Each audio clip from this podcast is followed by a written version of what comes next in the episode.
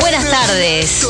¿Cómo están? ¿Cómo le va a usted? Pero muy La bien. veo muy activa, ¿eh? Hoy estoy muy, activa, Sí, hay, sí, sí. hay muchas actividades. ¿Qué pasó con ese teléfono? Este, hay, hay una marcha y la estoy siguiendo. Muy bien. Esto, esto es Bueno. radio en vivo. Radio en vivo. Sí. Bueno, y este es el programa número 152 de Genética Sindical y ya le avisamos a los oyentes que vamos a estar este programa y el próximo.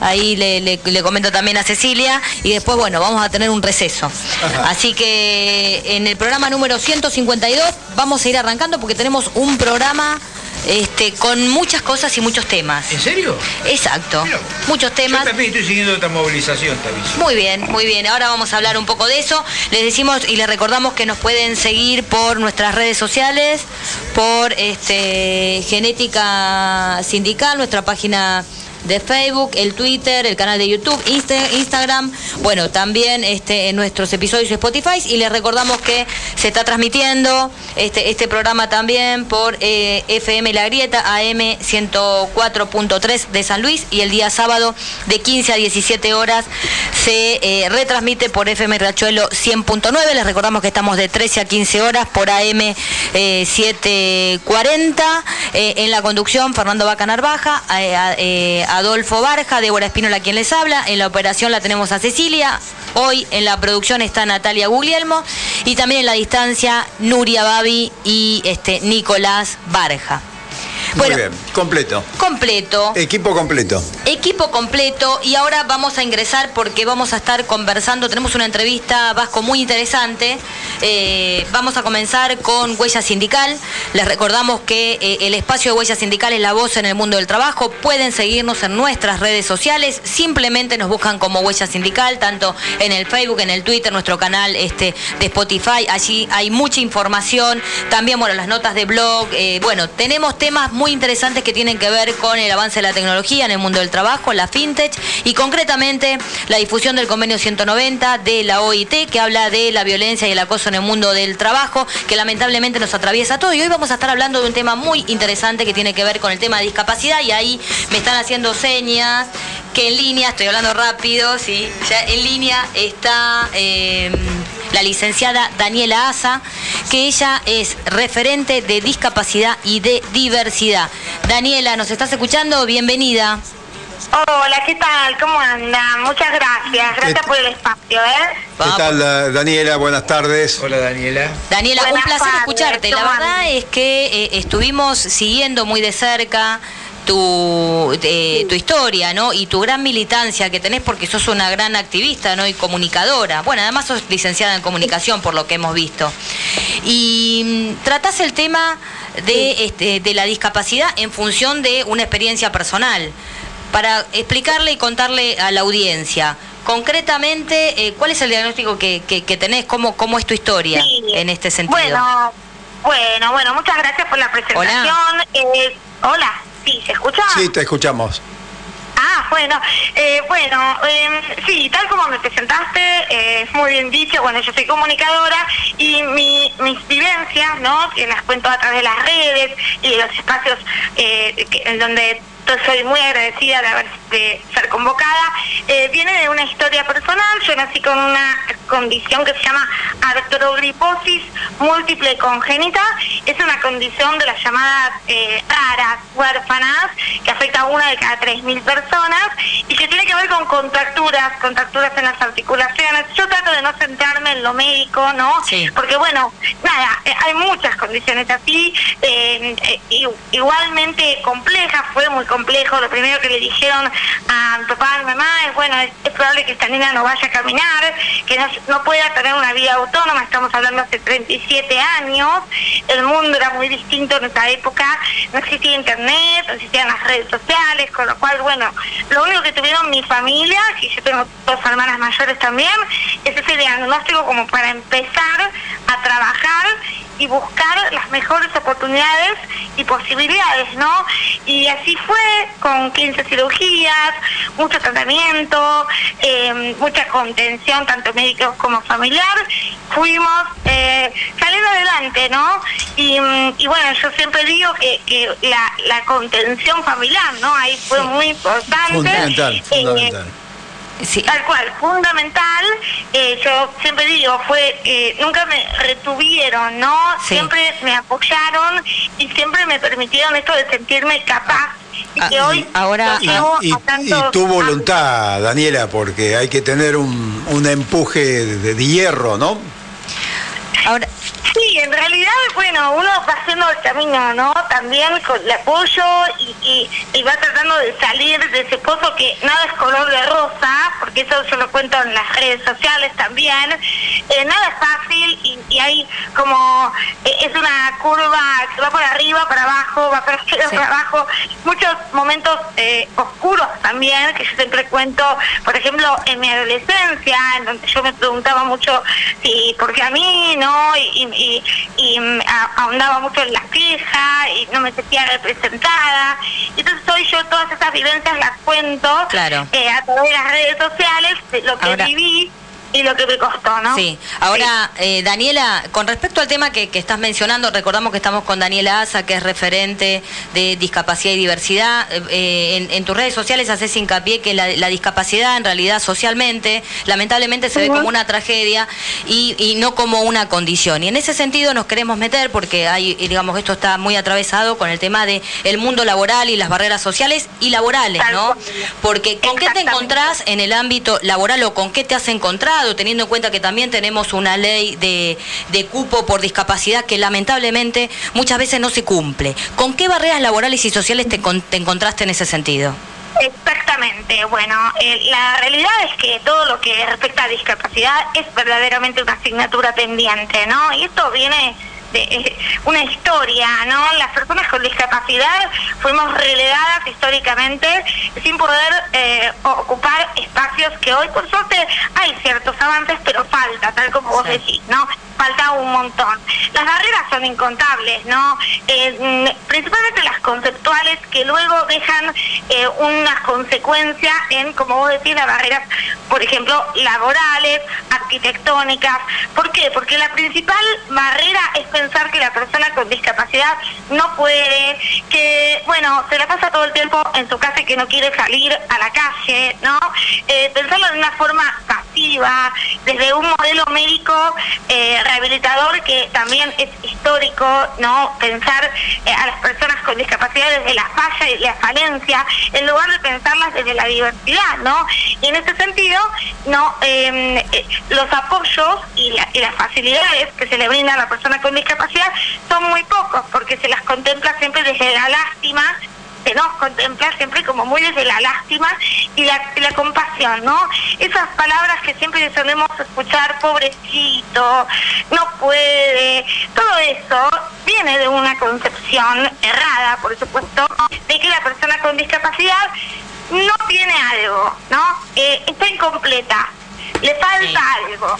Y esa es la concepción que atraviesa, como vos decís, atraviesa todos los aspectos. Claro, clarísimo. en el laboral, en el laboral, bueno, hoy va a faltar todo, yo siempre cuento los mitos, ¿no? Los, los eh, prejuicios que hay en torno a lo laboral, ¿no? Va a faltar todos los días porque va a tener que hacerse tratamientos médicos, ¿no? Eh, es totalmente erróneo, porque no necesariamente. Está, hay muchos estudios que demuestran que la persona con discapacidad eh, no, eh, no tiende a faltar o a, ausentarse en el trabajo por, e, por este por, eh, esta causa. Claro, por eso es tan importante, Daniela, este, la difusión y la concientizar, concientizar, ¿no? Y... Tal cual, son suposiciones, claro.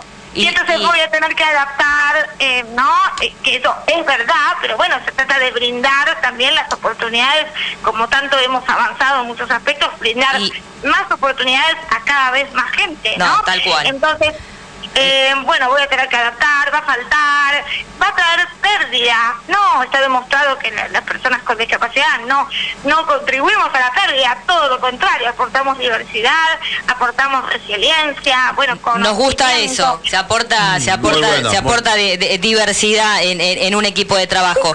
y, entonces y, son mitos, ¿no? Y tabúes.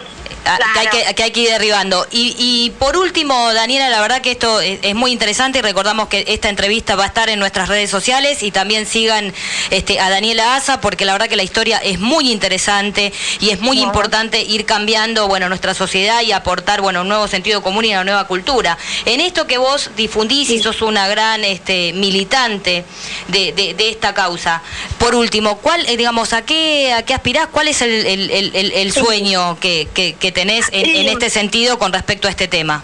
Sí, mira, eh, principalmente lo que yo llevo eh, ahí en la nota que bien nombraste, ¿no? Que se empieza a concebir la discapacidad en el marco de la diversidad. Eso es un gran avance que significaría traer muchas consecuencias positivas, porque eh, entonces se vería cuando una persona con discapacidad, ya no desde el lamento o desde el, bueno, está sufriendo, a veces otro, otro error, ¿no? Pensar desde la generalidad que la persona con discapacidad sufre. Eh, no, esto es, esto es vago, esto es algo que, que, bueno, por supuesto hay condiciones complejas y habrá que ver cada persona con su historia, ¿no? Pero eh, es una eh, generalidad errónea, porque pensar que sufrimos nuestra condición, que, que no podemos, no, eh, no, no pensarnos parte realmente de la sociedad y de la diversidad, como venimos diciendo, eh, la realidad es que dificulta el camino hacia una plena inclusión, en donde podamos participar de diferentes aspectos, no solamente el laboral, sino el entretenimiento, el recreativo, las calles, o sea, todo, todos los aspectos que hacen a la cotidianidad, la vida cotidiana de cualquier persona y que las personas con discapacidad todavía nos cuesta mucho, ¿no? Clarísima, eh, clarísima, Daniela. Se, se, nota que además en el tema de comunicación eso es un fenómeno porque capacidad de síntesis y explicación. No este, hago lo que puedo. No, no, eh, se entiende, te digo, porque este es un tema bastante difícil, como vos decís, con el tema cultural para cambiarlo. Así que eh, desde ya te vamos a seguir molestando para hablar sobre estos temas. Eh, porque nos parece fundamental y además tenés una claridad espectacular, te aclaro. Bueno, ¿eh? muchas gracias, Daniela. Muchas gracias por el espacio. Gracias muchas gracias, Daniela. Gracias, que tengan buen día. Igualmente. Conversamos con la licenciada Daniela Asa, que es este, referente en discapacidad y diversidad. Así es, y además eh, se nota su especialidad en el tema de comunicación, ¿no? Nos vendría muy bien este. Nos vendría bien. Nos vendría muy bien. No, además es muy activa también en las redes sociales y tiene también este, muchos seguidores. Este, no, no, tiene mucha claridad, usa muchos recursos. Exactamente. Yo pido disculpas porque no estuve muy enganchado porque estaba no sé, siguiendo. ¿Qué andas, Adolfo? ¿Qué estaba? ¿Lo estaban llamando ustedes? ¿Qué, sí, porque en este momento, la verdad que estoy ¿Siguen los conflictos? ¿Estás agrandado? Sí, porque Tenés que hablar, claro, habla acá, al micrófono. Lo estoy agrandado porque eh, ayer di una directivas al sindicato y hoy las regionales de, Cava Avellaneda salieron con distintos compañeros a la Quilme, en Quilmes, mm. a manifestarse diciéndole que en cualquier momento hacemos un ¿Qué pasa con la cervecería Quilmes? Y son las multinacionales que cuando vos levantás la voz, eh, cuando vos levantás la voz... Perdona, Adolfo, no se te escucha. Disculpe. Tenés que poner ahí, ahí, porque no, no se te escucha, ahí está. Bueno, digo. Ahora, se lo escucha. Ahora, se me escucha bien. ahora. Bueno, no, no perdíamos tanto, ¿no? No, no sé, pero por favor. bueno, es un tema que lo tomamos. Para que le corremos el micrófono. Vamos a tocar en un ratito, pero quiero decir, porque como esto es en vivo, también quiero decir que el Chutap hoy está en las puertas de la cervecería Quilme con algunos compañeros. Bueno, eh, y movilización ahí. Eh, están... Sí, pero hoy, hoy estamos mostrando una, que una pronte, una eh, pronte. algunos compañeros están diciendo, hola, acá estamos. Mirá, lo que, podemos hacer. bueno, y hablando la semana que viene, mañana, la semana que viene ponemos los camiones. Nosotros mañana tenemos medida de fuerza, medida de acción directa en el paro en el Banco Santander a nivel nacional. que seguimos con los sí. Pero también vamos a estar hablando porque eh, alguien de, tus pagos. ¿Ah, sí? Vasco. Río Negro. De Río Negro. ¿Quién está, en Río Estamos en comunicación con este eh, Jorge Luis Rodríguez, que es el secretario general de la seccional Río Negro Oeste de la Bancaria. Bienvenido, compañero, ¿cómo estás? Fernando Vaca Narvaja te está escuchando, Adolfo Barja y bueno, y Débora. Hola, ¿cómo estás, compañero? ¿Cómo andas, compañero? hola, buen día. Un gusto de conversar con ustedes. ¿Cómo les va? Un gusto. Lo primero que vas a tener que aclararle acá a los, porteños es qué, qué significa la regional oeste, porque en el tema geográfico ahí en, Río Negro se confunden. Pocas provincias tienen las características que tiene Río Negro, ¿no? Así de los Andes al mar. Así es. Tenemos, tenemos la particularidad de tener este, nieve hacia el oeste y, y, costa y una de las mejores playas, ¿no? que es precisamente las grutas. Y algún día tendremos una provincia bioceánica que tiene los mejores, sí, tiene las mejores áreas, porque este, está muy cerca, a menos de 100 kilómetros del Pacífico, tiene una vía férrea, discúlpame que te pase esta propaganda, ¿no? Pero como, como yo fui presidente del tren patagónico, es un objetivo que incumplido todavía en la provincia. Eh, ah, el, famoso bioceánico, ¿no? O sea, es una provincia que, tiene características, un paso que no es estacional, o sea, no tiene irrupción por temas este, climáticos. O sea, tiene mucho potencial. Tiene mucho potencial, exactamente. Sí, en realidad siempre nos costó comprender un poco qué era lo que pasaba ahí, porque una cosa era lo que se escuchaba en los medios de comunicación y parecía ser como que a las pocas horas iba a inaugurar eso, ¿no? Y bueno, por la cercanía con Chile, habitualmente quienes vivimos en esta región viajamos mucho a Chile. y lo que veíamos que ni de un lado ni del otro avanzaba lo que eso que parecía que en par de horas iba a inaugurar. Y bueno, y ahora está de nuevo instalado el tema, nuevamente, no sé si tendrá que ver con el proyecto de Vaca Muerta, pero en definitiva lo de Vaca Muerta creo que transita por el lado de Bahía Blanca. Por el lado de Bahía Blanca, exacto. Exacto. Así que no, no creo que sea ese el caso, pero se está hablando nuevamente del, del río oceánico, sí, exactamente. Y, Jorge, vos que estás en, la seccional, bueno, Río Negro Oeste, eh, contanos un poco, bueno, cómo está la seccional, cómo están los trabajadores, las trabajadoras este, en la región, cuál es la situación local. Difícil, difícil como lo es para el conjunto de los trabajadores en general, ¿no? Porque lo que quedó instalado desde la década del 90 la verdad que no, nos complicó bastante. Si bien es cierto que durante, tuvimos un periodo de 12 años de una clara recuperación de un montón de derechos y beneficios y de una economía contenedora del conjunto de la sociedad durante los 12 años del kirchnerismo, también es cierto que solo bastaron cuatro años de, de neoliberales conservadores para llevar adelante un proyecto de concentración de riqueza que dejara de lado lo que en 12 años se había recuperado. ¿no? Así que bueno, este, eh, me parece que lo que todos mantenemos sí es la esperanza de, mantener un modelo económico distinto durante mucho tiempo que nos permita continuar con un proceso de recuperación. Y creo que a juzgar por los números que uno viene conociendo a través de los centros de estudios económicos y los propios números que establece el Estado Nacional, que dan cuenta de, una, de una recuperación de la economía, bueno, esto nos hace tener un poco de esperanza de que las cosas pueden llegar a cambiar en términos generales. Pero puntualmente, nosotros pertenecemos a un sector que se caracteriza por una voracidad económica tremenda. Y no solo en nuestro país, sino en el mundo. Y bueno, evidentemente aquí no ha sido la excepción.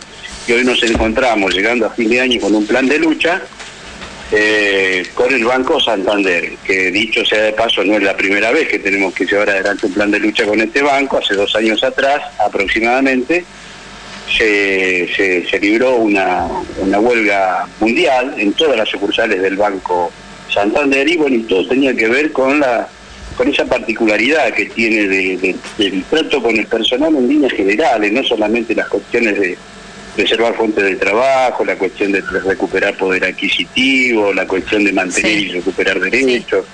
Eh, es, es una patronal bien difícil, si bien es cierto que... ¿Cuántas sucursales de ahí de cierran o eh, proponen cerrar ahí en, la provincia de Río Negro, del Santander? En, concretamente en Río Negro tenemos la, la, posibilidad, iba a decir, este, probablemente haya un cierre. Un cierre. Y en el caso de Neuquén, eh, sí, en el caso de Neuquén, que estamos a 7 kilómetros, eh, serían dos o tres sucursales. y ya han cerrado algunas. Ajá. Eso, eso en el caso de ¿eh? Neuquén. Sí. Exactamente, sí, sí. A mí me parece que en este tema, creo que en esto podemos llegar a coincidir de que estas son las cuestiones que evidencian la necesidad que tenemos los trabajadores particularmente, pero la sociedad en general, de tener permanentemente un Estado presente para regular este tipo de relaciones, porque si no, finalmente el pescado gordo siempre se termina vos sabés que, Jorge, acá te está escuchando Adolfo Barja, que él también es secretario general, pero bueno, del SUTAP, de los portuarios, y ahí hace, asiente ahí. Adolfo. Sí, eh, eh, yo creo que el Estado tiene que estar presente, Jorge, que no lo está. Digo, porque si nosotros vemos los números, digo, esos bancos han ganado fortuna, son insaciables. Y si el Estado no está presente, eso se lo llevan. Es lo, cuando vos decías, tenemos números que estamos repuntando, pero por ahí no sé si, si acordamos, esos números de la economía, que sí es cierto, como lo estás planteando, pero no llegan al bolsillo ni de tus trabajadores ni de los nuestros. Digo, el Estado tiene que estar mucho más presente. ¿Compartimos eso? Sí, sí, totalmente. Totalmente. Me parece que eh, creo que no es novedad para nadie. Hoy creo que está un chico de séptimo grado reconoce cuáles son las herramientas que la economía nos permite incorporar dinero en el mercado, ¿no? Este, y una de estas herramientas precisamente este, eh, son las paritarias, son el mantenimiento y la generación de puestos de trabajo. Eh, estas son las cuestiones, pero si nosotros hablamos de este, quitar indemnizaciones, como se nos propuso en su momento, de que los jóvenes tendrían que cobrar la mitad de un salario para darle la otra mitad a otros jóvenes que están afuera sin trabajo. Evidentemente lo que se nos estuvo proponiendo durante estas elecciones este, fue la precarización del trabajo. Así es. Entonces, esto me parece que en un buen capitalismo bien entendido, estas cosas atentan contra el principal elemento que tiene el capitalismo, que no es otra cosa que los niveles de consumo. Así es. Jorge, eh, ¿cuál es la, la posición de la CGT regional respecto al conflicto? ¿Al conflicto del Santander? Al conflicto, sí, de bancarios en general, de Santander en particular. No, bueno, nosotros, nosotros eh, es cierto que últimamente por razones cronológicas este, eh, estamos teniendo un cierto grado de pasividad a nivel de CGT y en esto obviamente que no quiero responsabilizar a nuestro compañero secretario general Rubén Belich, que es el de, de, camionero, porque durante muchísimos años que él estuvo al frente realmente tuvimos una muy buena CGT y logró coordinar y mancomunar intereses de todos los que estamos involucrados allí, ¿no? Así que, pero en esta oportunidad, bueno, el hombre tiene unos problemas de salud y unos problemas de edad que nos hace pensar en que prontamente vamos a tener elección y vamos a seguramente estar cambiando las condiciones. Es fundamental también en estos conflictos la participación de la CGT regional, ¿no? O sea, nosotros decimos, lo del Estado es este un principio y clarísimo y debiera ser así en un gobierno como el del Frente de Todos. Pero además, si vos ves el conflicto que tuvimos en Dow Chemical en San Lorenzo, en Rosario, hubo una participación activa del gremio, un gremio chico pero importante, una fábrica multinacional que planteaba irse a Brasil y dinamitar la empresa, ¿no? Algo así como lo que parece que los bancarios son más este más prolijos en el sentido, no plantean dinamitar los, bancos. Este, se llevan la plata, te dejan el edificio. Pero esta empresa dinamitaba la empresa. Este, literalmente. La CGT regional intervino, los diputados provinciales intervinieron, las pymes intervinieron y obviamente no pudieron realizar ese objetivo y la fábrica sigue funcionando y no se va del país. Es decir... Bueno, lo que pasa es que hay, hay una conducta gremial y cuando me refiero gremial, no hablo simplemente de las organizaciones sindicales, me refiero a una conducta gremial del conjunto de los actores de la economía. Así es. Porque vos me, vos me acabás de comentar que ahí en Rosario, en Santa Fe, este, las pymes también tuvieron participación en esto. Fundamental. Y es obvio, de la misma manera que nosotros manifestamos el interés que tenemos permanentemente en que a las pymes les vaya bien, seguramente que ellas a mí me parece que participan poco en términos políticos, pero deberían hacerlo. Lo que pasa es que Rosario tiene la particularidad de tener un nivel muy alto de, participación efectiva, ¿no? Se caracteriza por eh, porque la gente realmente es muy luchadora. Eh, es decir, eh, difícilmente podríamos hacer un. Mira, para que se distinga bien la cosa, podemos establecer un cuadro de comparación entre Córdoba y Santa Fe. Me parece que pasamos del 69 del Cordobazo al macrismo sin, sin, sin parada. Este, y en esto no ha sucedido en Santa Fe, afortunadamente. Eh, Santa Fe está caracterizada precisamente por eso. Sí, tiene que ver, te hago una aclaración, ¿no? Porque yo soy cordobés de origen y, nombraste el, el, 69 que estuve. Eh, lo que pasa es que ah, pasó la dictadura militar, el general Menéndez, que arrasó nada menos con todos los cuerpos delegados de toda la fábrica, ¿no? Este, entonces, el proceso de recuperación en Córdoba, en ese sentido, este, no nos olvidemos que generó dirigentes como Agustín Tosco, Atilio López, es decir, oh. este, eh, ah. y, esa, y eso se siente. Claro. Sí, sí, claro, es decir, este, del 69 la vara quedó altísima, pero eso es una cosa. Lo que yo digo, eh, que a mí me pasa, eh, no tengo capacidad por lo menos para comprender ese fenómeno social de Córdoba, de, un 69 llegar al, al 2015 de la manera que llegamos. Así es, sí, sí. Bueno, eso, eso es lo que nos preocupa a todos, ¿no? Eh, Queremos recordar que estamos en comunicación con Jorge Luis Rodríguez, secretario general de la seccional Río Negro Oeste de la bancaria, hablando de todo. Y como se nos va el tiempo, por último, te queremos este, preguntar, Jorge, bueno, brevemente, ¿no? ¿Cómo ves este, la, situación laboral, bueno, en, la pospandemia? una, una reflexión en ese sentido. Bueno, con esperanza de que ese fenómeno que recién comentábamos con el compañero, este, produzca un derrame sobre el conjunto de los trabajadores particularmente, ¿no? Porque si no, este, vamos a seguir todo hablando bien de las bondades de la economía, de la macroeconomía y vamos a terminar siendo Chile. Este, eh, entonces me parece que... ¿eh? Muy bien, digo, muy bien. Lo pusiste contento al portuario. este, pero claro, sí, sí, seguramente, porque pero es que lo que él manifestó es, razonable, es decir, estamos todos de acuerdo con que la economía se está moviendo, que hay indicadores que nos dicen que se recuperó en el término de un año, o por lo menos lo que va a suceder al 31 de diciembre próximo, nos van a demostrar que lo que perdimos durante un año de pandemia se recuperó durante el corriente año. Y bueno, está todo bárbaro, nos ponemos todos muy contentos, pero eso tiene que quedar reflejado en mayor cantidad de fuentes de trabajo, en generar una economía contenedora del conjunto de la sociedad este, y, no precarizar el trabajo y solucionar los problemas de precarización que todavía tenemos, ¿no? Por un lado.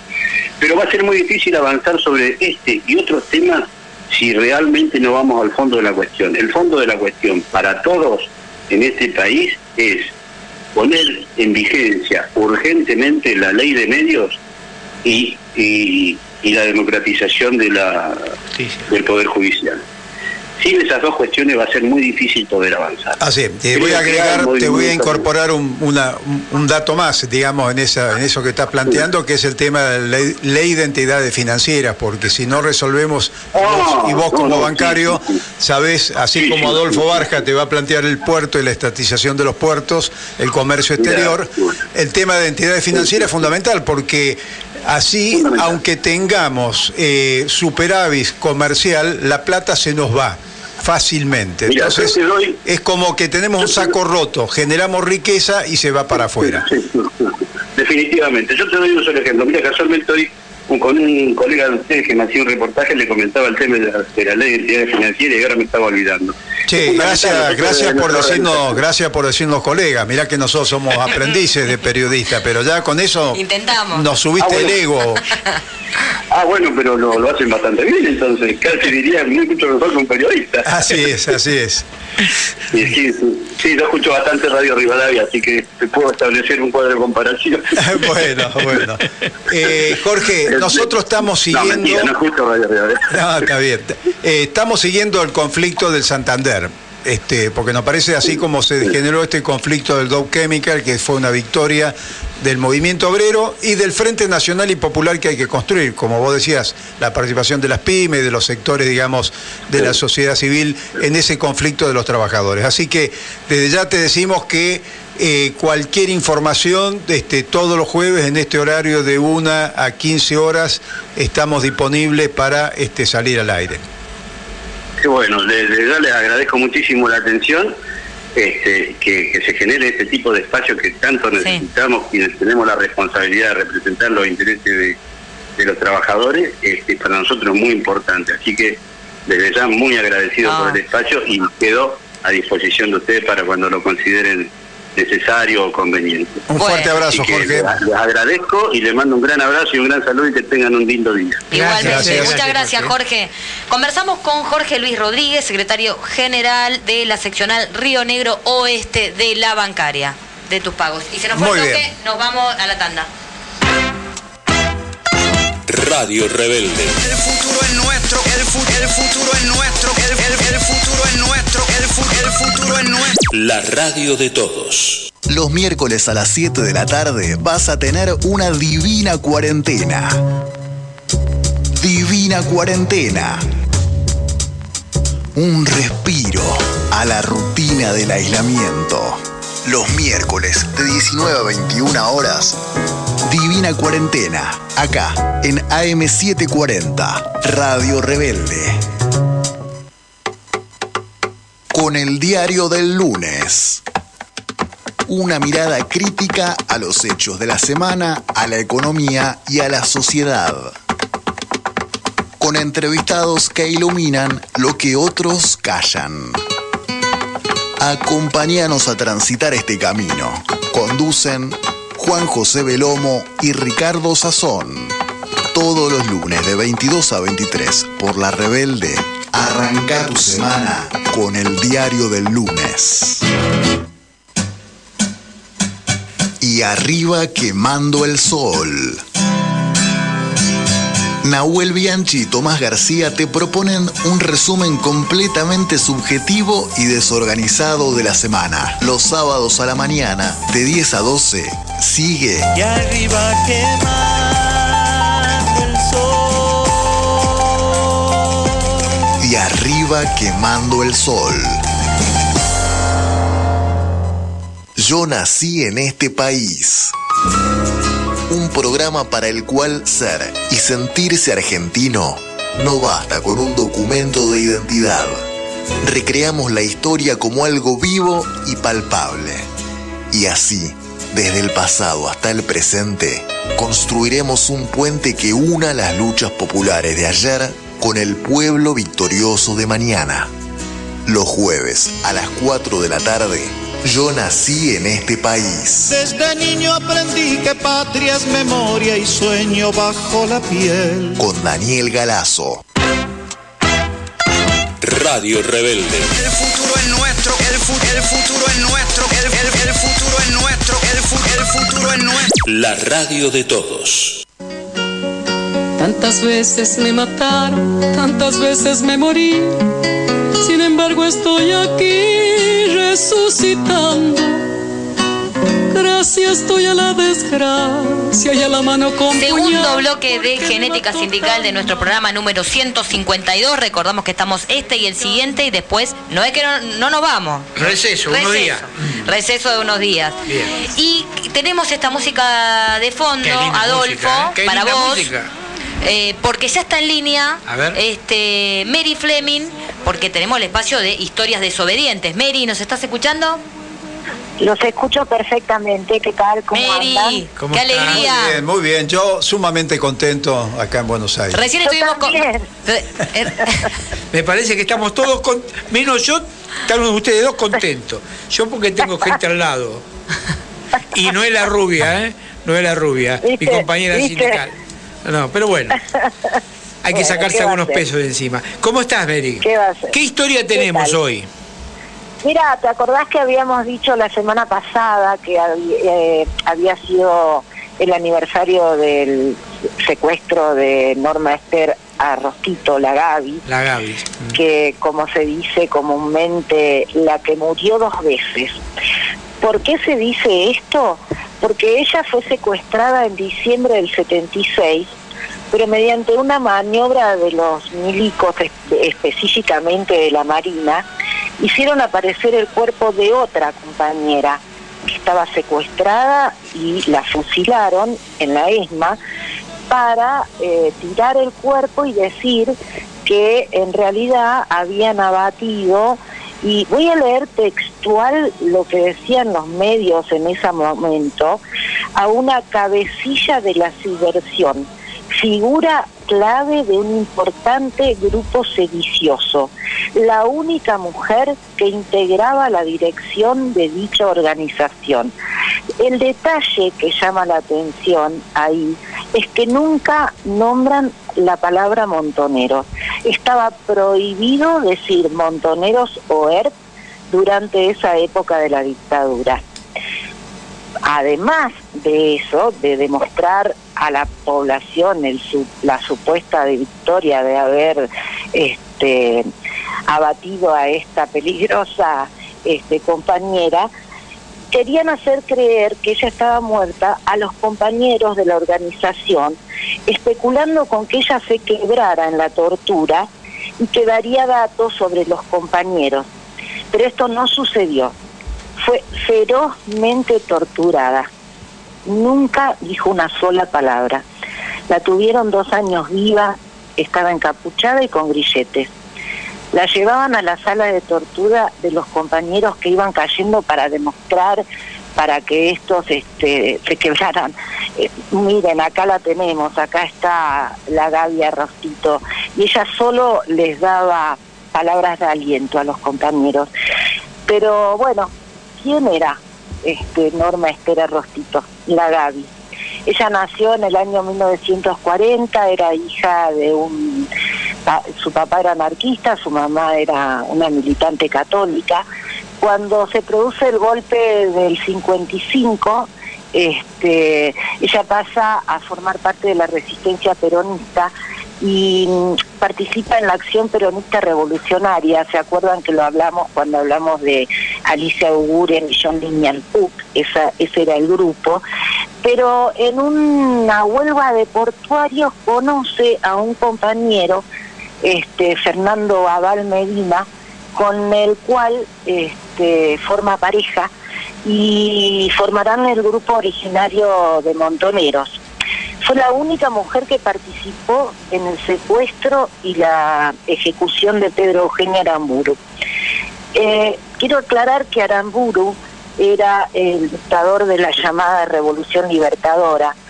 Entre otras cosas, estaba acusado de derrocar al gobierno de Perón, de proscribir al peronismo, eh, de robar y mutilar el cadáver de Eva, de los fusilamientos de José León Suárez y de instaurar este, una política económica antipopular y oligárquica en nuestro país. Bueno, luego de este hecho, obviamente ellos pasan a la, a la clandestinidad. Esto fue en junio del 69. Al año siguiente, el año, en el año 70, este, la localidad de William Morris este, matan en un enfrentamiento a, Fernando, a Van y con él muere también otro compañero fundador de la organización, Gustavo Ramos.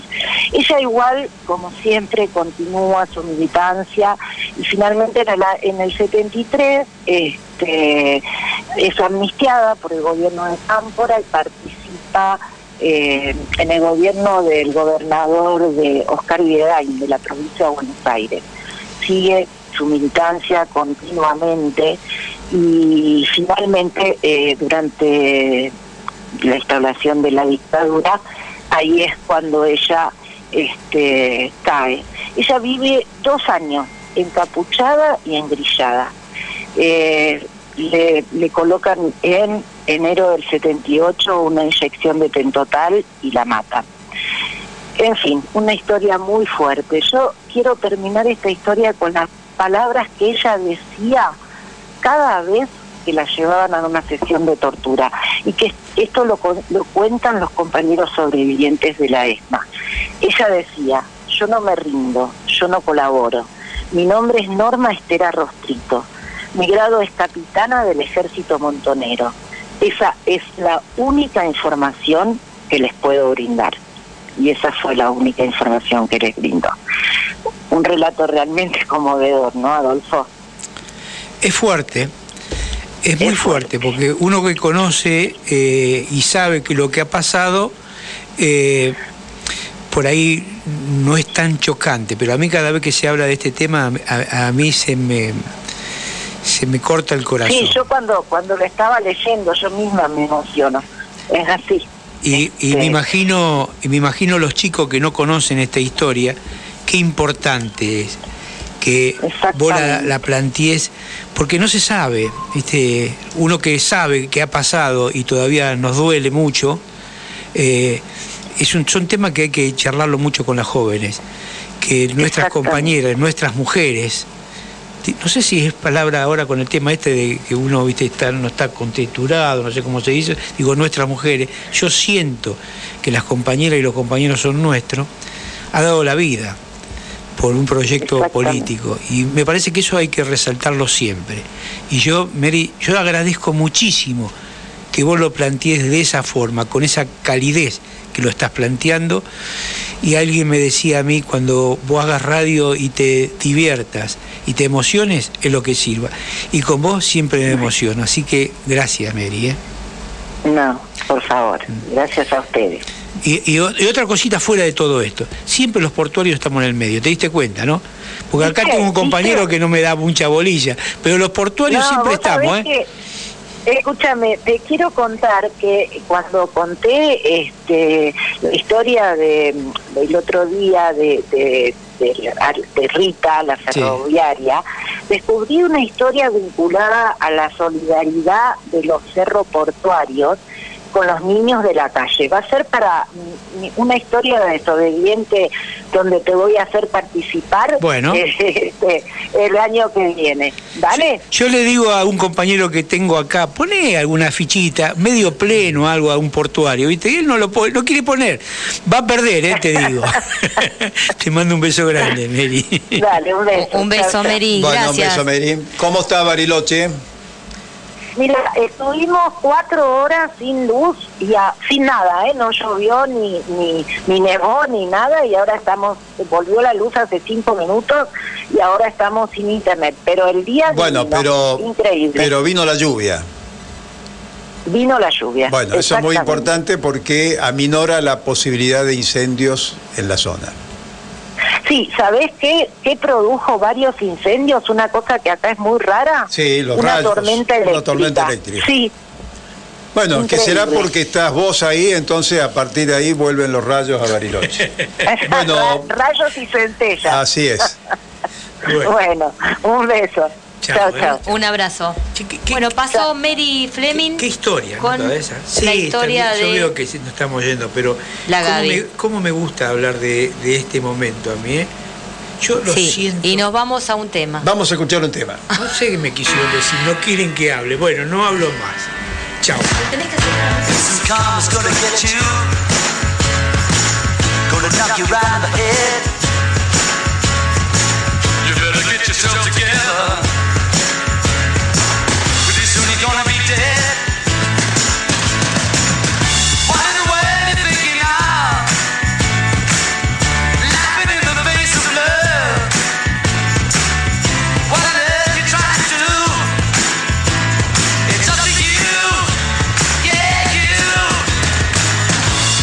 karma's gonna get you. Gonna look you right in the face. Better get yourself together, darling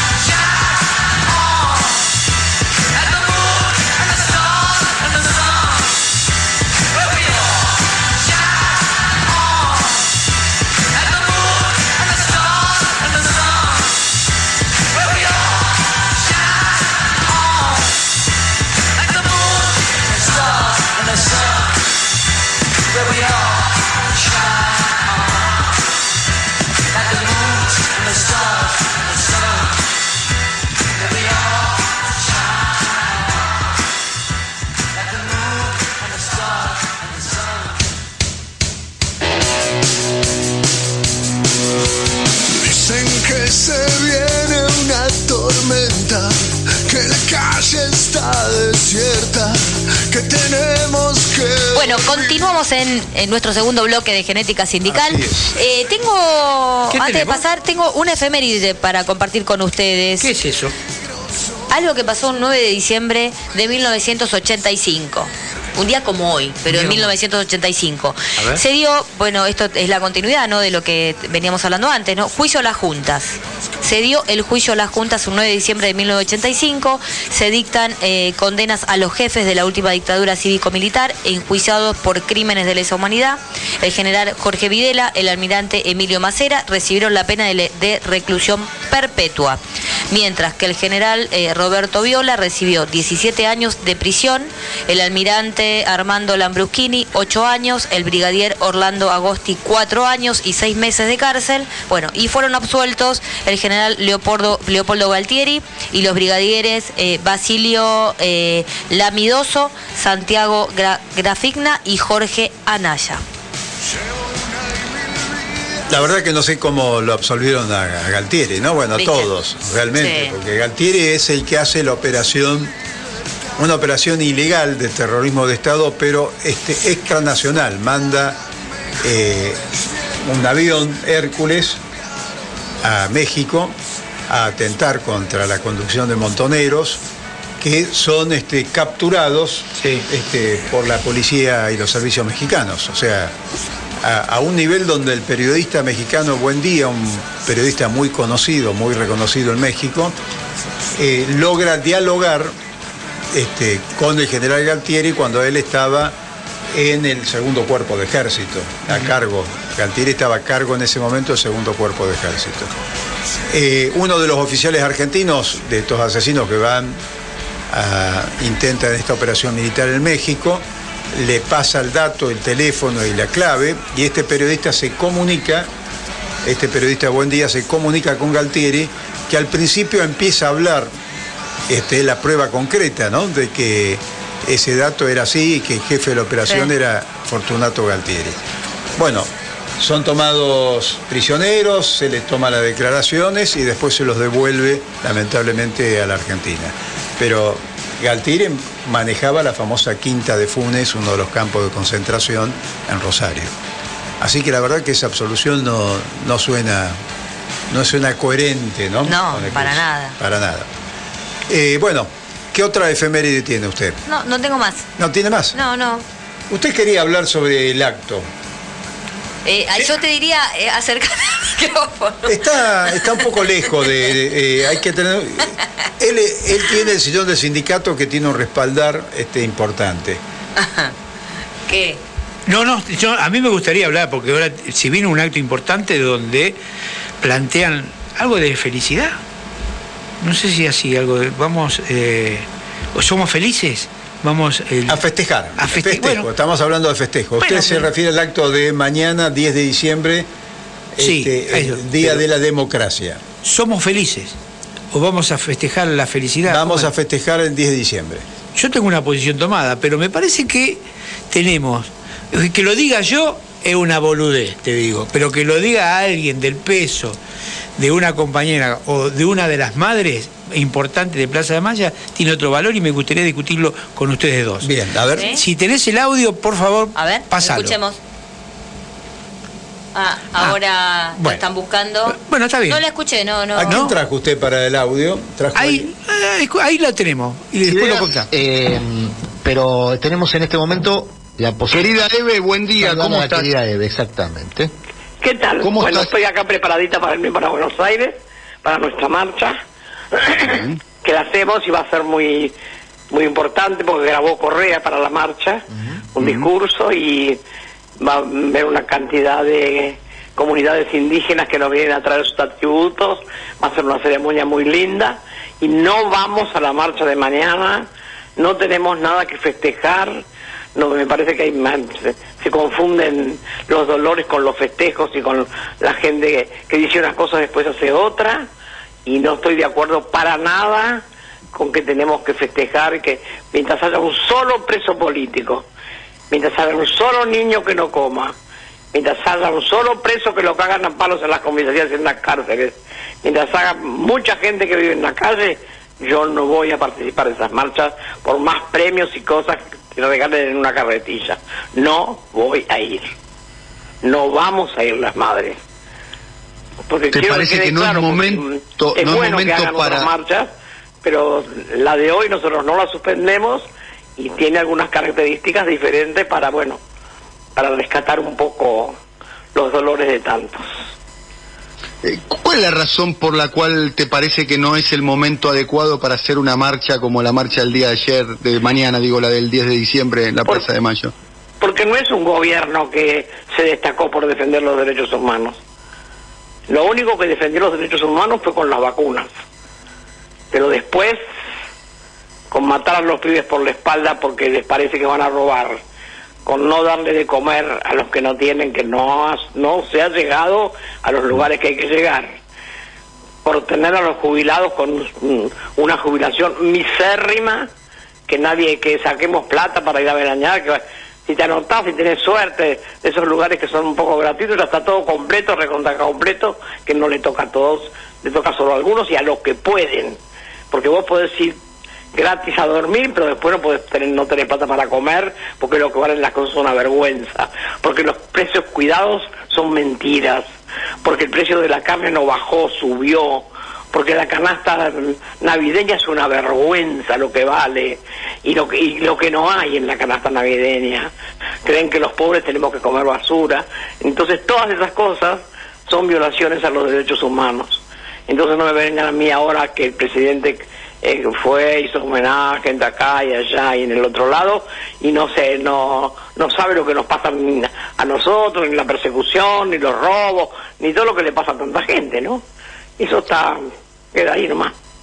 ¿Hablaste con Alberto en las Me últimas llamó, semanas? sí, me llamó para saludarme para mi cumpleaños. Te llamó el sábado. Me llamó el sábado, sí. Bien, Pero conversaste eso a mí no él. me, han- no me convence, ¿viste? Por más que me llame todos los días por teléfono, no me convence porque no hace lo que tiene que hacer. Yo no quiero ver que se lleven los camiones, camiones, kilómetros de camiones, con trigo y, harina y, todos los cereales que tienen que comer nuestros chicos para otros países y no te pagan ni siquiera el, el cemento que rompen de los caminos. Es terrible. ¿Cómo, ¿Cómo podemos salir a decir que defendemos los derechos humanos y que hay democracia? La democracia se defiende, no se anda publicitando. Hay que defenderla y mostrártela que es verdad. Que vas al supermercado y vos podés comer la misma comida que comen los ricos. Que, vas, y que tus hijos pueden ir a la escuela porque hay, que, hay escuela para todos y no hay escuela para todos. Porque si hay escuela no hay delantales, no hay zapatillas, no hay higiene, no hay cuadernos, no hay plata para viajar. ¿Qué me están diciendo? Pero no fueron nunca a un barrio, no tienen la más pálida idea de lo que pasa. ¿Hablaste Mientras- con... ¿Cómo fue el diálogo no con el presidente? que no tiene que no tiene agua, que no tiene luz. Mientras sigan viviendo en la calle, ¿cómo podés ir a decir que defender los derechos humanos? Tenés una venda en los ojos que no te permite ver. Estás como la estatua de la justicia, que no ve nada. ¿Cómo fue el diálogo con el presidente? Walsh. Eve, Sí. eh, ¿cómo fue esa charla con el presidente? ¿Qué te dijo? ¿Qué le dijiste? Nada, él me dijo que me saludaba, que me respetaba, todas esas cosas que, que se dicen para el- que te pongas bien el oído. Y yo le dije que, bueno, que, que, que no estaba conforme con lo Yo no, no, no me callo, ¿viste? No me importa que me felicite para mi cumpleaños, discutimos política. yo sé que me llama porque, bueno, porque no le queda otra, porque está todo el día tratando de ver cómo se qué son los derechos humanos. Yo creo ni sabe el número, ni sabe de los chicos, ni sabe qué les hicieron, porque nada, ¿viste? También ayer cuando se hacen los homenajes, se hacen las que se llevaron de la iglesia Santa Cruz y a Azucena no sé si la nombraron o no, porque se la llevaron dos días después, y todo es así, ¿viste? Todo es para, como no tienen la más pálida idea, y nunca más tiene la teoría de los dos demonios, por más que él diga que, que no es la teoría de los dos demonios, pero es- entonces que le saque al nunca más como se la sacó Néstor y le ponga uno como corresponde. No hay teoría de los dos demonios, nunca más tiene la teoría de los dos demonios. Néstor se la sacó, Macri se la puso y el presidente se la dejó.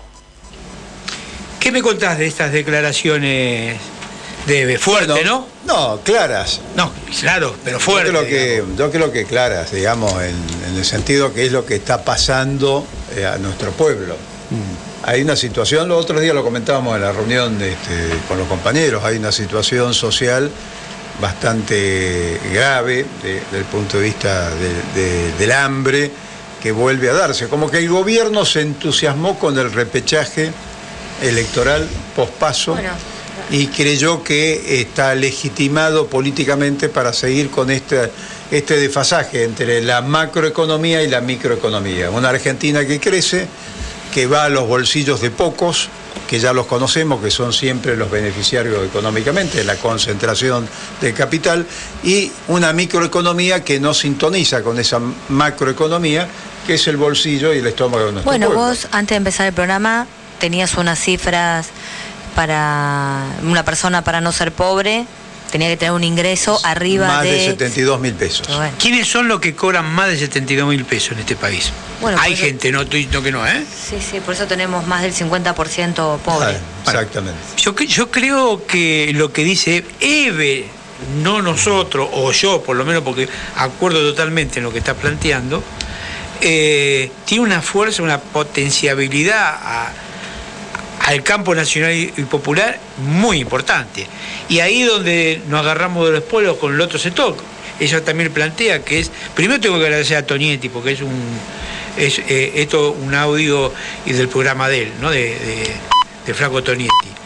Eh, vos, vos fijate que eh, esta compañera está tan clara que dice que no tengo que festejar nada. Y no tenemos que festejar un carajo. Ahora, tenemos que ir. Vos tenés, y disculpen la expresión, pero tenés a Santoro, este pelotudo que dice que eh, eh, si no pagamos la deuda externa no van a, no van a intervenir. No, hay otras cosas como para decir eh, esta deuda externa se podrá pagar, pero no con el sacrificio, porque acá, acá dicen que el sacrificio, no va a haber sacrificio para los trabajadores.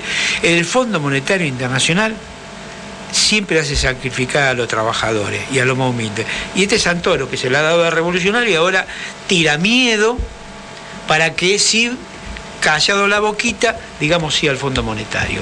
Me parece que también le está contestando. El otro día escuché a Eve también de vuelta diciéndole, Santoro, eh, si hubiese dicho esto antes, no te hubiese votado nadie, le dijo. Bueno, se me está yendo a mí también, eh, no sé si quiere acotar algo.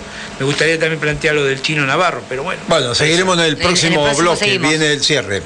¿Listo? Dale nomás, dale linga. Noticias.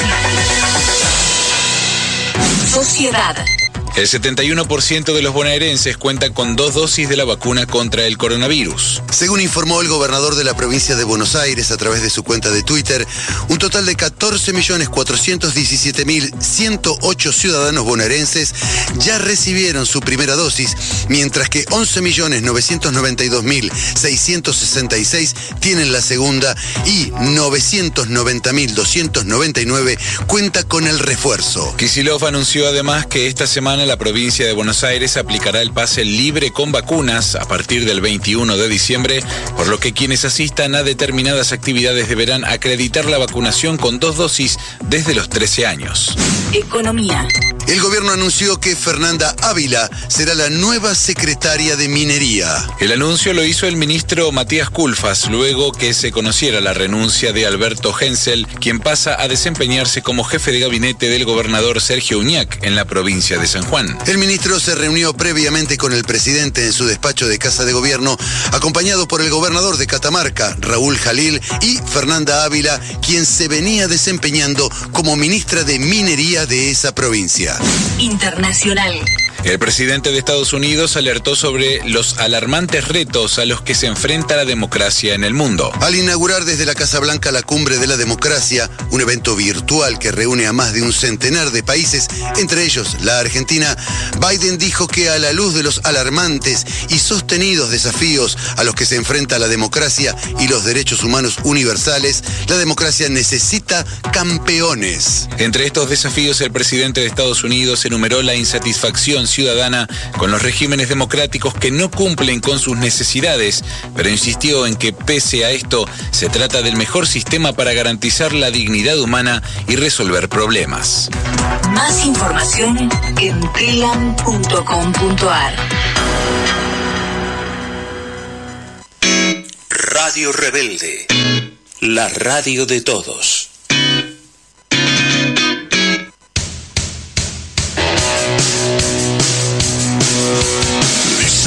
Que se viene una tormenta, que la calle está desierta, que tenemos que dormir.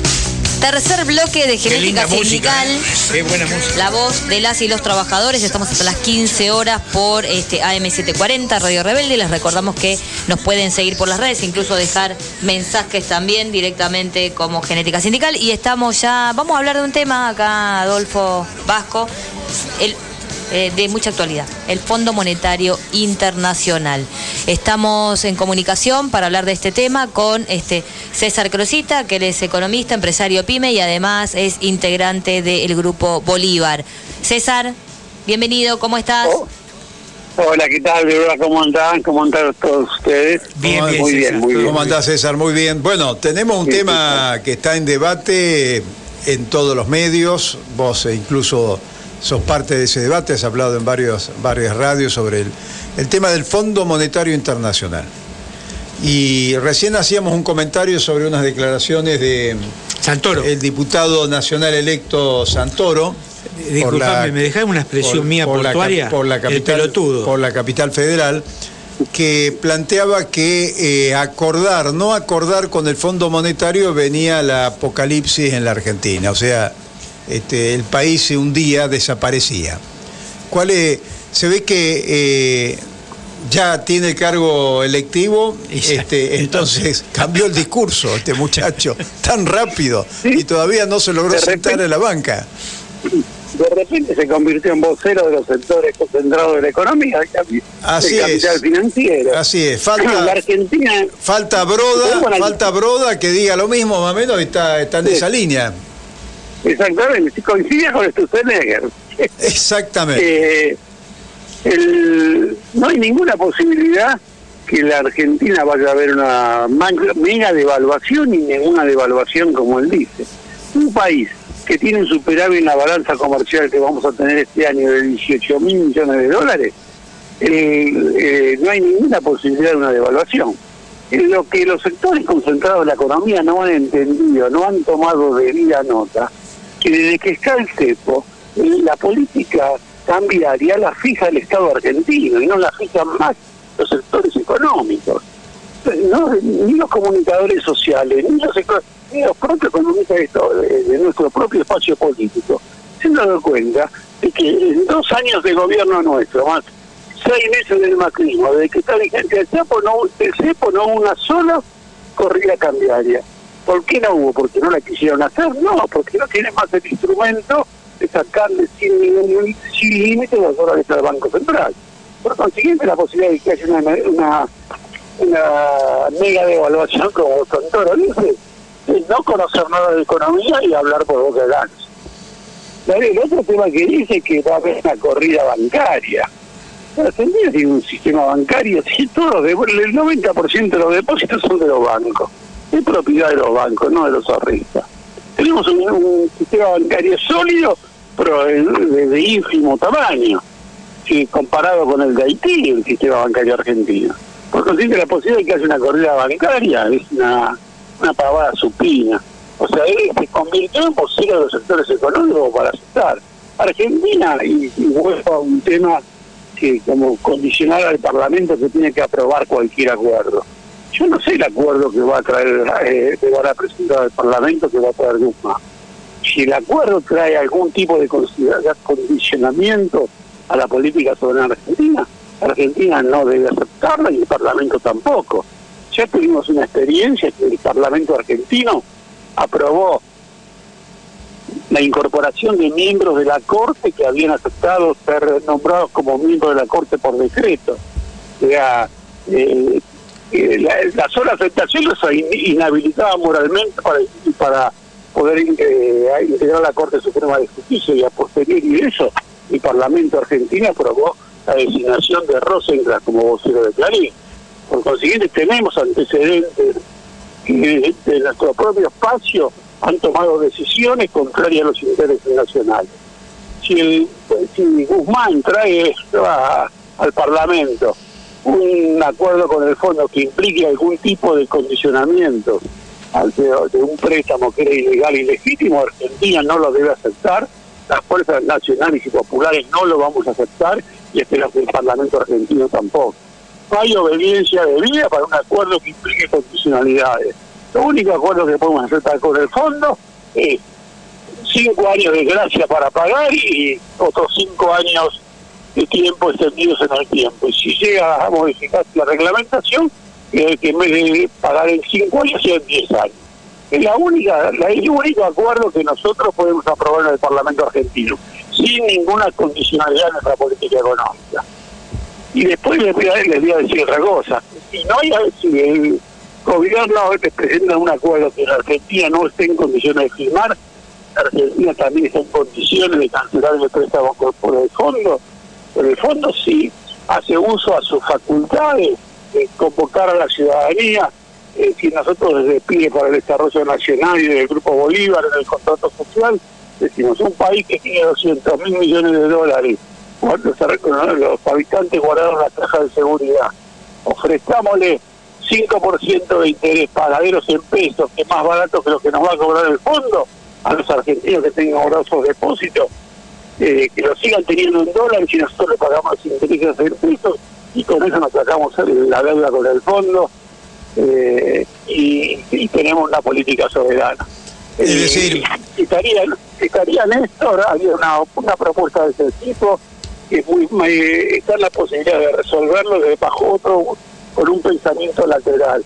Y no es que decíamos la Argentina eh, no, no tiene ninguna posibilidad de alcanzar la deuda con el fondo.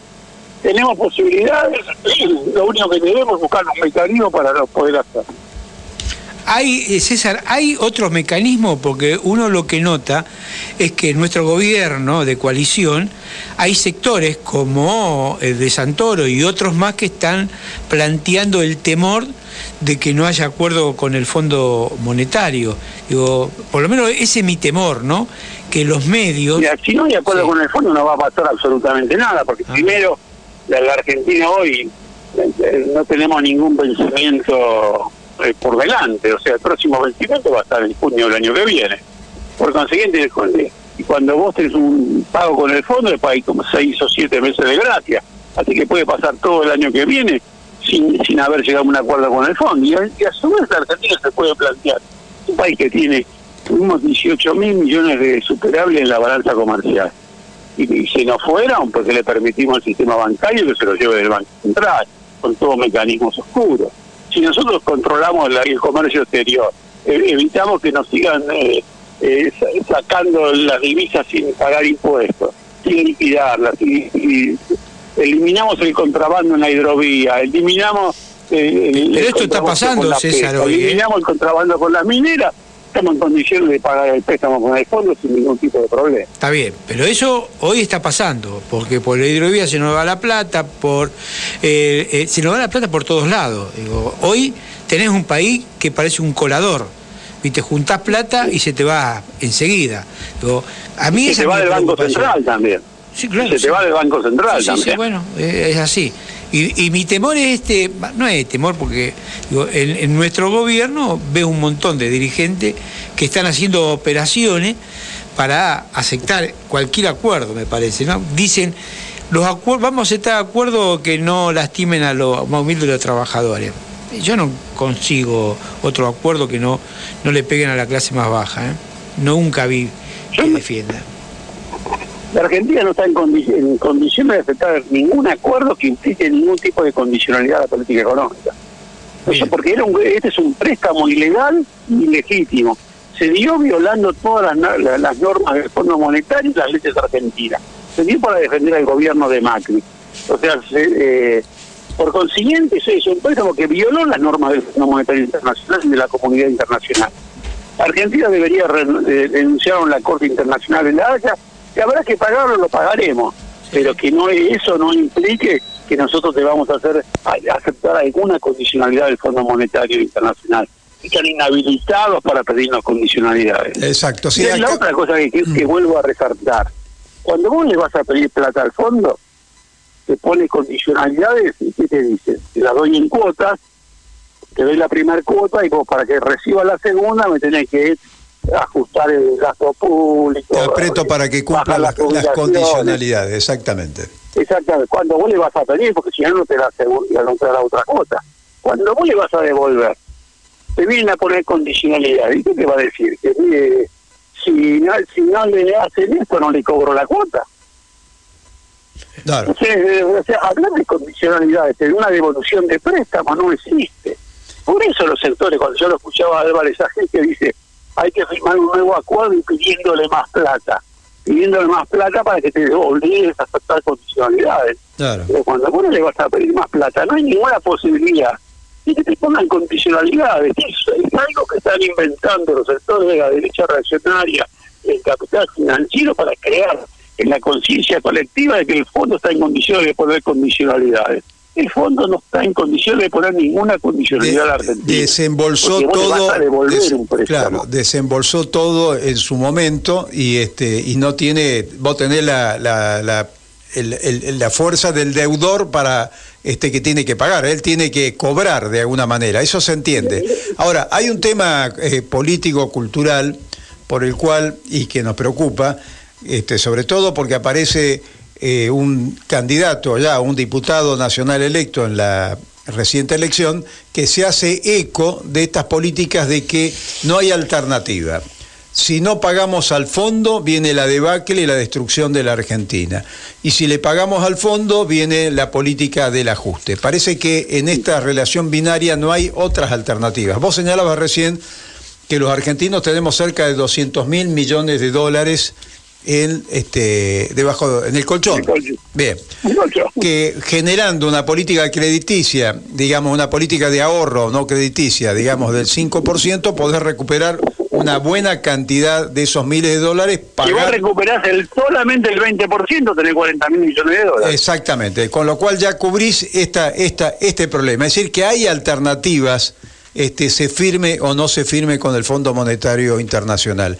Otras alternativas que se están planteando de menor posibilidad o cuantía es este acuerdo que se plantea con Nicaragua de eh, la deuda que tiene Estados Unidos con la pérdida de juicio este, a nivel internacional, que eh, Nicaragua lo ofrecería a la Argentina para que la Argentina le pague al fondo y después un acuerdo entre Argentina y Nicaragua de mil millones por año para cubrir esa deuda. Digo esto, está claro que si vos no tenés la fuerza militar, los tanques, los submarinos que tiene Estados Unidos, es un acuerdo de difícil realización. Pero lo que sí interesa es que es factible la búsqueda de alternativas a si firmo o no firmo con el Fondo Monetario Internacional. La que vos, la que vos planteás, la que vos planteás es interna y es lógica. Y la tenemos nosotros acá entre, entre todos los argentinos. hagamos, hagamos un blanqueo nuevo. Claro. O sea, este tema, este tema de debate me parece fundamental, demostrar de que hay otras alternativas a esta a esto de que si es Guatemala, Guatepeor, el tema del Fondo Monetario. Y lo otro que nos preocupa, sí, es la actitud de nuestro gobierno, del Frente de Todos, que es lo que decía Adolfo recién. Este, el control de la hidrovía, el control de la fuga, vos también lo señalaste claramente, si no resolvemos esos temas, ese déficit, ese superávit de 18 mil millones de dólares que tiene la Argentina, se nos van por todas las rendijas. Y, este, y entonces no, no hay solución a este tema, históricamente. Ya lo demostró De la Rúa con tres o cuatro intentos, acordate, ¿no? Eh, acordábamos con el fondo y a, los- a los tres meses se caía ese acuerdo con el fondo y había que volver a acordar con el fondo. Pero, pero aparte había hay- otra, la otra, la gran, el gran cambio cultural que hubo en los últimos dos años y medio es el cepo. Hoy el cepo no, no te sacan más las divisas del Banco Central sin tu consentimiento. Por consiguiente recuperamos el, el- el control del tipo de cambio, que eran las variables que no manejábamos. Eso Ya lo decía Aldo eso- Ferrer. Exacto. Argentina, para poder crecer y desarrollarse, necesita manejar dos variables. El control del tipo de cambio y el control de la tasa de interés. El control del tipo de cambio ya lo tenemos. El control de la tasa de interés hay que obligarse a aplicar al Banco Central. Así es. Y ahí recuperaríamos la autonomía económica. Así es. No, no lo digo yo, lo decía Aldo Ferrer. Así Eran es. los- las dos cosas que Argentina estaba condicionada y por el cual no se desarrollaba. Exact- exactamente. Entonces, bueno, esto, estos son los temas de, de debate y esta es la, yo creo que es la respuesta más adecuada a esta, a este intento de asustarnos de que tenemos que firmar con el Fondo Monetario sí o sí, ¿no? Ahora, hay Pero una, en su momento Santoro, Santoro me parecía un tipo más o menos coherente, pero de Barrancó, se De Barrancó. por el precipicio. eh, a- este, eh, fue electo y debarrancó. El discurso cambió, nos llamó la atención porque cambió realmente radicalmente su, su discurso O político. capaz ¿no? que no, no cambió, es su, es su, como que se dice, su ADN, ¿no? Sabe, sabe, es radical, no es peronista. Mm. Bueno. Por más que sea alfonsinista, pero en el fondo eh, responde a, a- al- a los mecanismos del sistema financiero internacional. ¿Cómo, cómo? nosotros, el- Sí. Sí, te escucho. y nosotros los peronistas tenemos otra concepción del poder y el manejo de la economía. O sea, el, el- el Estado debe recuperar todos los resortes en el manejo de la economía y queremos terminar con la pobreza. Eh, y los radicales que eso no se lo plantearon nunca. Sí, hay dos temas que nos preocupan. Uno que obviamente la, macroeconomía, ese crecimiento del 10% sigue yendo a bolsillos de, unos pocos.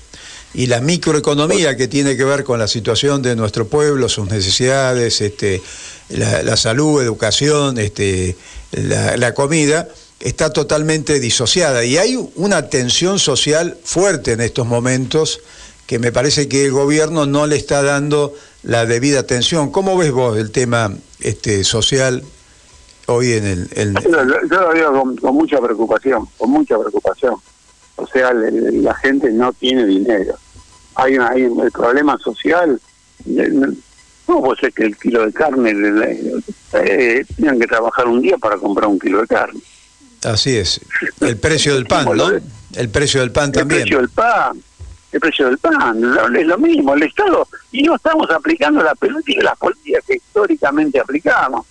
O sea, no solo las retenciones, el gobierno, gobierno peronista, el gobierno de Néstor, con el pan, subsidiaba a los molinos, es el 30%, vos subsidiando lo- los 5 millones de, de, de de grano que se utilizan para panificar, podés vender, bajar el costo de los alimentos 30%.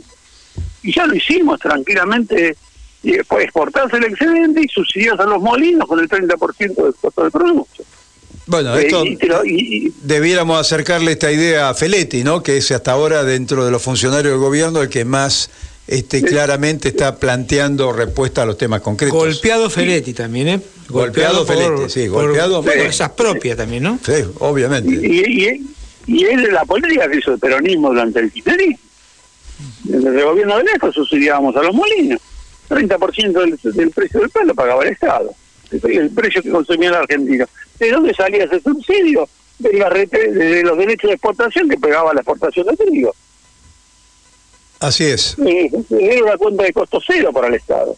Y, la- y ahí la comida valía el 30% menos. Así Eh, No, no hay que solo copiar lo que ya hicimos y dio, y dio buenos resultados. Que lean a Perón. Acá, sí. Eh, eh, los únicos subsidios que estos sectores mantienen vigentes son los que responden a, los intereses del capital concentrado, que es el subsidio a las petroleras, a la energía, a la agroindustria. Las dos leyes que han mandado a- a- al Congreso de, de garantizar las rentabilidades extraordinarias a las petroleras con el precio del gas y del petróleo es una, ver- Una es- vergüenza. Es un escándalo moral. Es una Es un vergüenza. escándalo moral. Así es una es. vergüenza. Un gobierno como el nuestro vaya a convalidar por 20 años un subsidio extraordinario a la producción petrolera. O sea, bajo la bajo la excusa de incremento incremento de producción. Cosa que de ninguna manera es, cierto. Hoy en las petroleras lo que le cuesta a uno lo, lo están vendiendo a cuatro. El millón de BTU vale un dólar, eh, un dólar, un dólar veinte extraerlo eh, de boca de pozo. En Estados Unidos se vende a dos dólares y acá lo estamos pagando cuatro dólares. Lo pagamos todos los argentinos cuando pagamos la factura de la luz. Eh, o sea que estamos subsidiando los argentinos a las petroleras. Así es. Este gobierno le quiere garantizar por 20 años ese privilegio. Bueno, clarísimo, César, como siempre. Te agradecemos mucho. Este, A ustedes por llamarme. Bueno, un abrazo. Un abrazo, Un abrazo César. grande. Gracias. Conversamos con César Crosita, columna económica, tema Fondo Monetario Internacional. El ¿no? tema, El el, tema. tema, de, te diría de, de la semana, ¿no? Porque están, como tenemos la- los funcionarios en Estados Unidos negociando con el Fondo Monetario Internacional y tenemos todas las presiones de los mentimedios para eh, garantizar, acelerar la aceptación de cualquier Y tipo de acuerdo con el también, Fondo ¿eh? Monetario. Y algunos pelotudos también. Eh, bueno, hay que ver si son tan pelotudos o hay algún nexo también en esa Bueno, es una forma de decir. Siempre hay intereses en el medio. ¿Qué, ¿Qué tema nos queda? Eh, acá el conductor Adolfo, Ah, ¿nos que tenía conducimos los mucho tres? para. No. Uno de los conductores, Ah, me ah, muy bien, retracto, muy bien, muy bien. Que dijo que tenía mucho para hablar, porque aparte vamos a conversar con una compañera, ¿no? Sí, bueno, ya por el tiempo, no sé, en el próximo por bloque. terminar, pero antes de terminar, lo que me gustaría preguntar, hay, el día 11 hay una, un encuentro. ¿Usted sabe algo? Hay dos agrupaciones que se sientan a discutir política. El No día tiene ningún- 11, no, no tengo. ¿Usted tiene algún conocimiento de algo? Sí, me dijeron que el día 11 eh, se juntaría eh, dos organizaciones interesantes. Tiene Causa buena, Nacional. Tiene buena información usted. ¿eh? ¿Cuál es la fuente? ¿Cuál es Contá la la fuente? fuente. No, no, contá, no, contá. no puedo no decir mi fuente. No, se- No puedo no decir mi fuente. ¿no? No, claro. Y la 26 de julio van a hacer un, un encuentro donde van a empezar a discutir política. ¿Qué me cuenta usted de eso? Eh, ¿Van a empezar o están discutiendo política? Bueno, están discutiendo política, están discutiendo. Creo No, que hace no. tiempo que discuten, pero me parece un hecho importante, dos orgas que se junten ¿Qué- para cuáles, ¿Cuáles son? No se entendió, no escuché. Causa Nacional y la 26 de julio. La Agrupación Nacional 26 de Julio. Muy bien, sí. Interesante, porque este, eso apunta a un proceso de unidad política. Unidad política. ¿Y usted cómo ve el proceso de unidad política? Y yo creo que si estos sectores que representan o que son parte del peronismo revolucionario y empiezan a convocar a ese sector que hoy no está dentro de nuestro gobierno, lo vemos por Santoro, te lo digo también, y por tantos otros, hace falta un lugar de lo que es el peronismo, lo que es, eh, eh, de dónde nació el peronismo, de sus entrañas del peronismo. ¿Qué decía Perón? ¿Qué escribía Perón? ¿Qué decían los compañeros? Bueno, ese reflejo por ahí se puede, se, puede empezar a unificar criterios. ¿Y qué decía Perón? ¿Qué- qué- para leer a Perón? No, ¿qué decía Perón? Usted, decía, usted está haciendo una pregunta. ¿Qué decía Perón? ¿Qué Bueno, decía, decía Perón? Perón que si él no manejaba el comercio exterior, no podía y no manejaba los No, en puertos. eso estamos de acuerdo. Estamos Ah, hablando de la unidad. ante- Usted estaba hablando de la unidad de las dos organizaciones. Sí. Y decía que hay que, hay que hacer lo que decía Perón sobre la unidad. Estamos hablando de Bueno, la unidad. sobre la unidad, sobre lo que decía Perón, es parte de lo que vos planteás o que planteamos todos. Hay un proceso de, de país o un programa de país que te lleva a la unidad. Esta unidad, nada más que un- una unidad electoral, es un tema. La otra unidad, que es de qué país vos querés, es otro tema. Y Perón, Perón lo planteaba clara, ¿qué país quería? Claro, si querés transformar, eh, te- hacer reformas estructurales, ¿no? Que vos, por el- lo que estás diciendo, reformas estructurales de fondo, bueno, necesitas acumular fuerza. Mira, y si tenemos organizaciones dispersas, pequeñas, quizás con buenas ideas, pero bueno, no llegás a incidir para, no, no, no tenés la suficiente fuerza como para acumular poder, ¿no? Mirá qué Vasco. simple, mirá qué simple, Crosita hace un rato lo decía. Algo que ya habíamos hecho con el trigo, con la harina.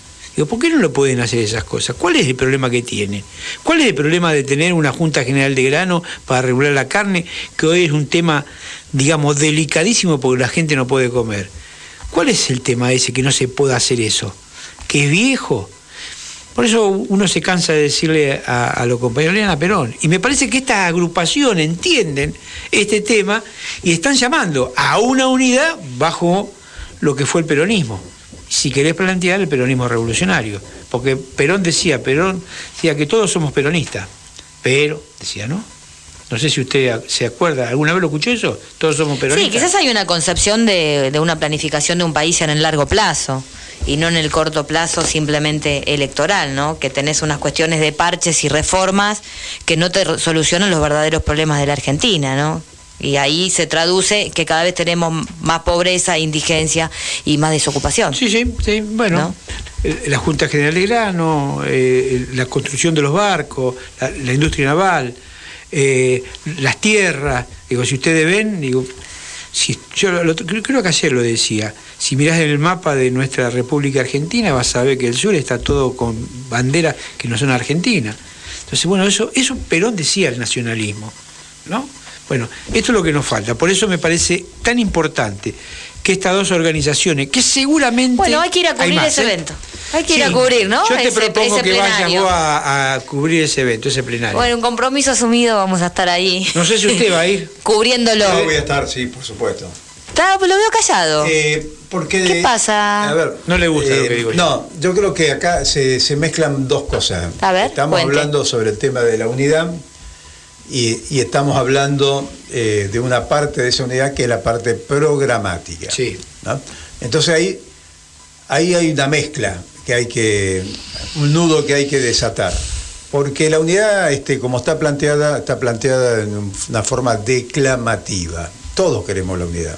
Y todos planteamos la unidad. Es como una consigna. ¿Cómo la lográs, no? Este, eh, bueno, ahí estamos. Es otro tema. Entonces, ahí lo que yo quiero poner por, como ejemplo y tengo poco tiempo, vamos a tratar de sintetizarlo, hay un agrupamiento que se ha hecho nuevo, que es este eh, Soberano, que también plantea la unidad. Y plantea lo que dice Adolfo, plantea 15 comisiones con 15 programas. Nosotros que participamos de, en su momento de 1003T teníamos un programa de 105 puntos discutido en asambleas de 600 compañeros y planteamos la unidad y convocamos a la unidad también ahí, con las mismas.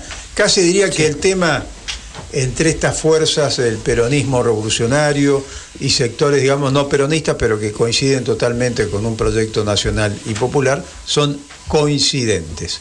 No, no está en, la, en lo programático la diferencia. Ahí no está, entre, entre ese espacio político.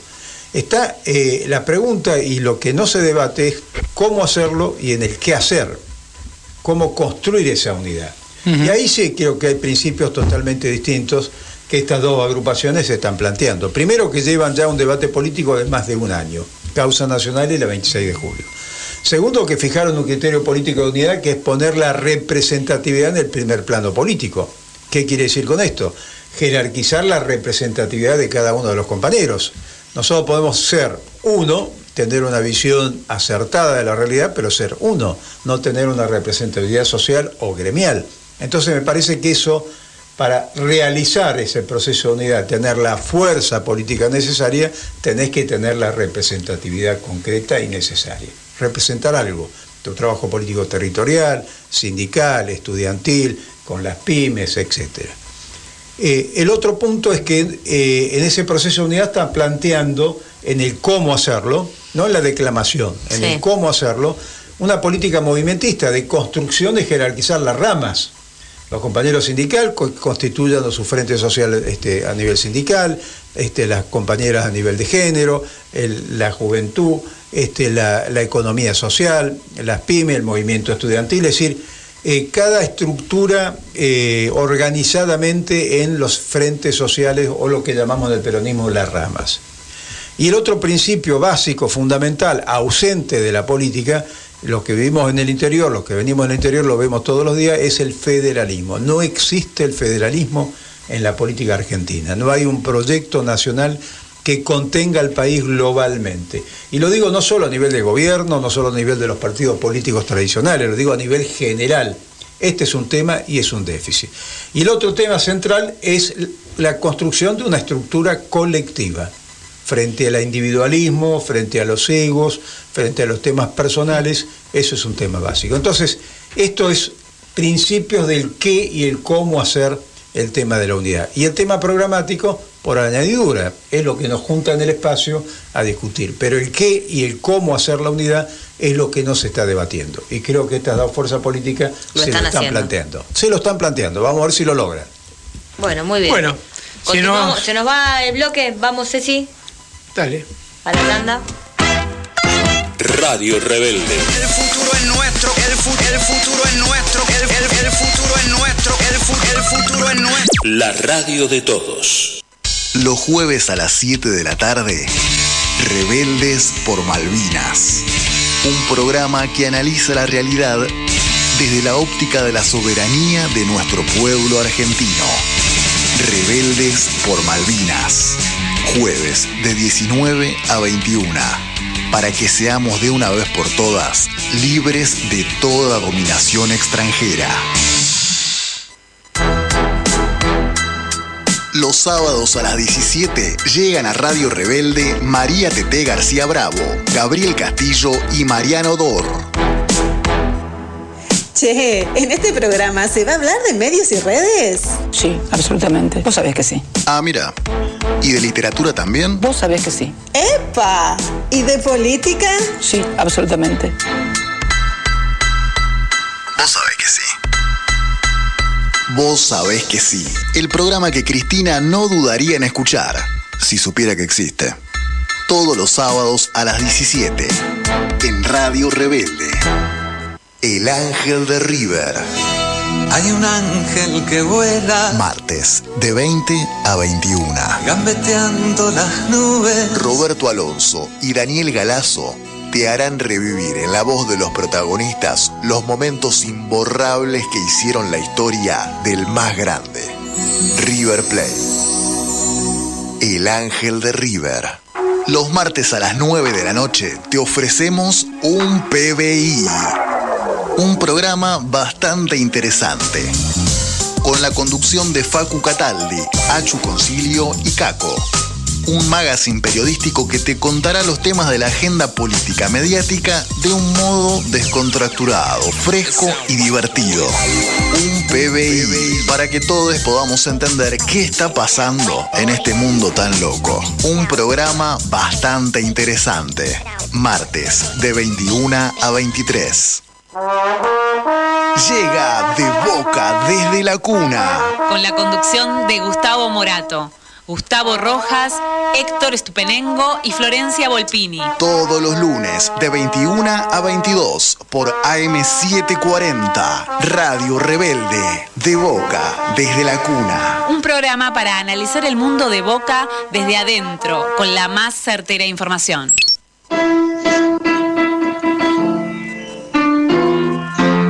Pianos, Jesús Páez e Hijos. Reparación, afinación y restauración de pianos. Más de 50 años de experiencia en el rubro. Transporte a cualquier punto del país. Consultas y presupuesto al 11 6542 7288 11 65 42 72 88 Pianos, Jesús Páez e Hijos.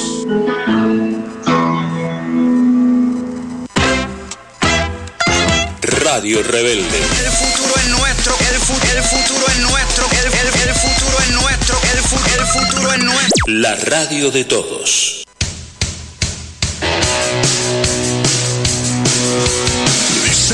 Que se viene una tormenta, que la calle está desierta.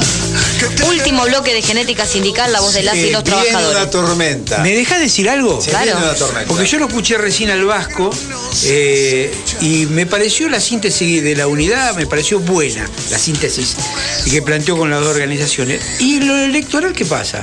Bueno, es- ese es uno de los grandes temas y uno de los grandes problemas de, de la unidad. ¿Por qué? Llevamos 37 años de democracia. Sí. Perdón, 38 años de Sí. democracia. ¿no? Me estaba comiendo un año. ¿Cuál es la situación social en 38 años de democracia? ¿Se come, se trabaja, se educa y tenemos salud? No. Nada Eh, En 38 años de democracia tenemos la felicidad del pueblo y la grandeza No. de la nación, como No. decía Juan Domingo Perón. Lo estoy No. citando porque usted me. Te lo cito, sí, Ah, permanente. No. Entonces, quiere decir que tenemos que interpelar esta democracia. Bien. Pero además, eh, el neoliberalismo está metido hasta los huesos. ¿Y cómo se refleja eso en nosotros mismos? Mm. En el tema del ego personal, en, la, en la, e- esta desesperación por ser este, legislador, por este, eh, solamente ver la coyuntura electoral como el eje de disputa de poder. Y nosotros planteamos claramente que el eje de disputa de poder no es solamente el tema electoral, que hay- tiene que haber en ese proceso de unidad una concepción estratégica, un modelo de país, lo que usted decía, conciencia histórica, esto que hacemos nosotros con el tema de la década del 70, del 80, de la resistencia del peronismo, del 45, del 55 en adelante, este, eh, eso es conciencia histórica, tener una, una- un desarrollo de la historia de lucha de nuestro país y de cuáles son los elementos en disputa desde el punto de vista económico, social y político un sentido colectivo y que contenga esa concepción de estrategia, de- estratégica, la estrategia electoral, pero no se quede en lo electoral. Muy bien. Y la debilidad de nuestro gobierno, ¿dónde está hoy en día, del frente de todos? Que no está el campo nacional y popular con la organización y la fortaleza necesaria. Si no logramos eso, muy difícilmente podamos pasar de un frente electoral con gobierno de coalición a un frente nacional y popular con un gobierno nacional, popular y revolucionario. Entonces, esa es un tema central. ¿Por qué? Porque ahí vos no ponés los, todos los cuadros en la lista electoral. Ponés los cuadros necesarios en la lista electoral. Y ponés los cuadros fundamental, imprescindibles en la construcción y el fortalecimiento de las organizaciones populares, de los frentes sociales, fuera del gobierno, para respaldar al gobierno y para empujar al gobierno cuando el gobierno no avanza en la dirección que tiene que avanzar. Ahí tendremos un gobierno fuerte, con un campo nacional y popular fuerte, que garantice que ese gobierno vaya, soporte las presiones y vaya donde tiene que ir. Ese es el tema de la unidad. Me parece perfecto. Pero hablando de, de fortaleza y de, de presiones, digo, creo que hay en línea una compañera que ha Sí. sufrido muchas presiones. Me gustaría Estamos que... en comunicación Sí.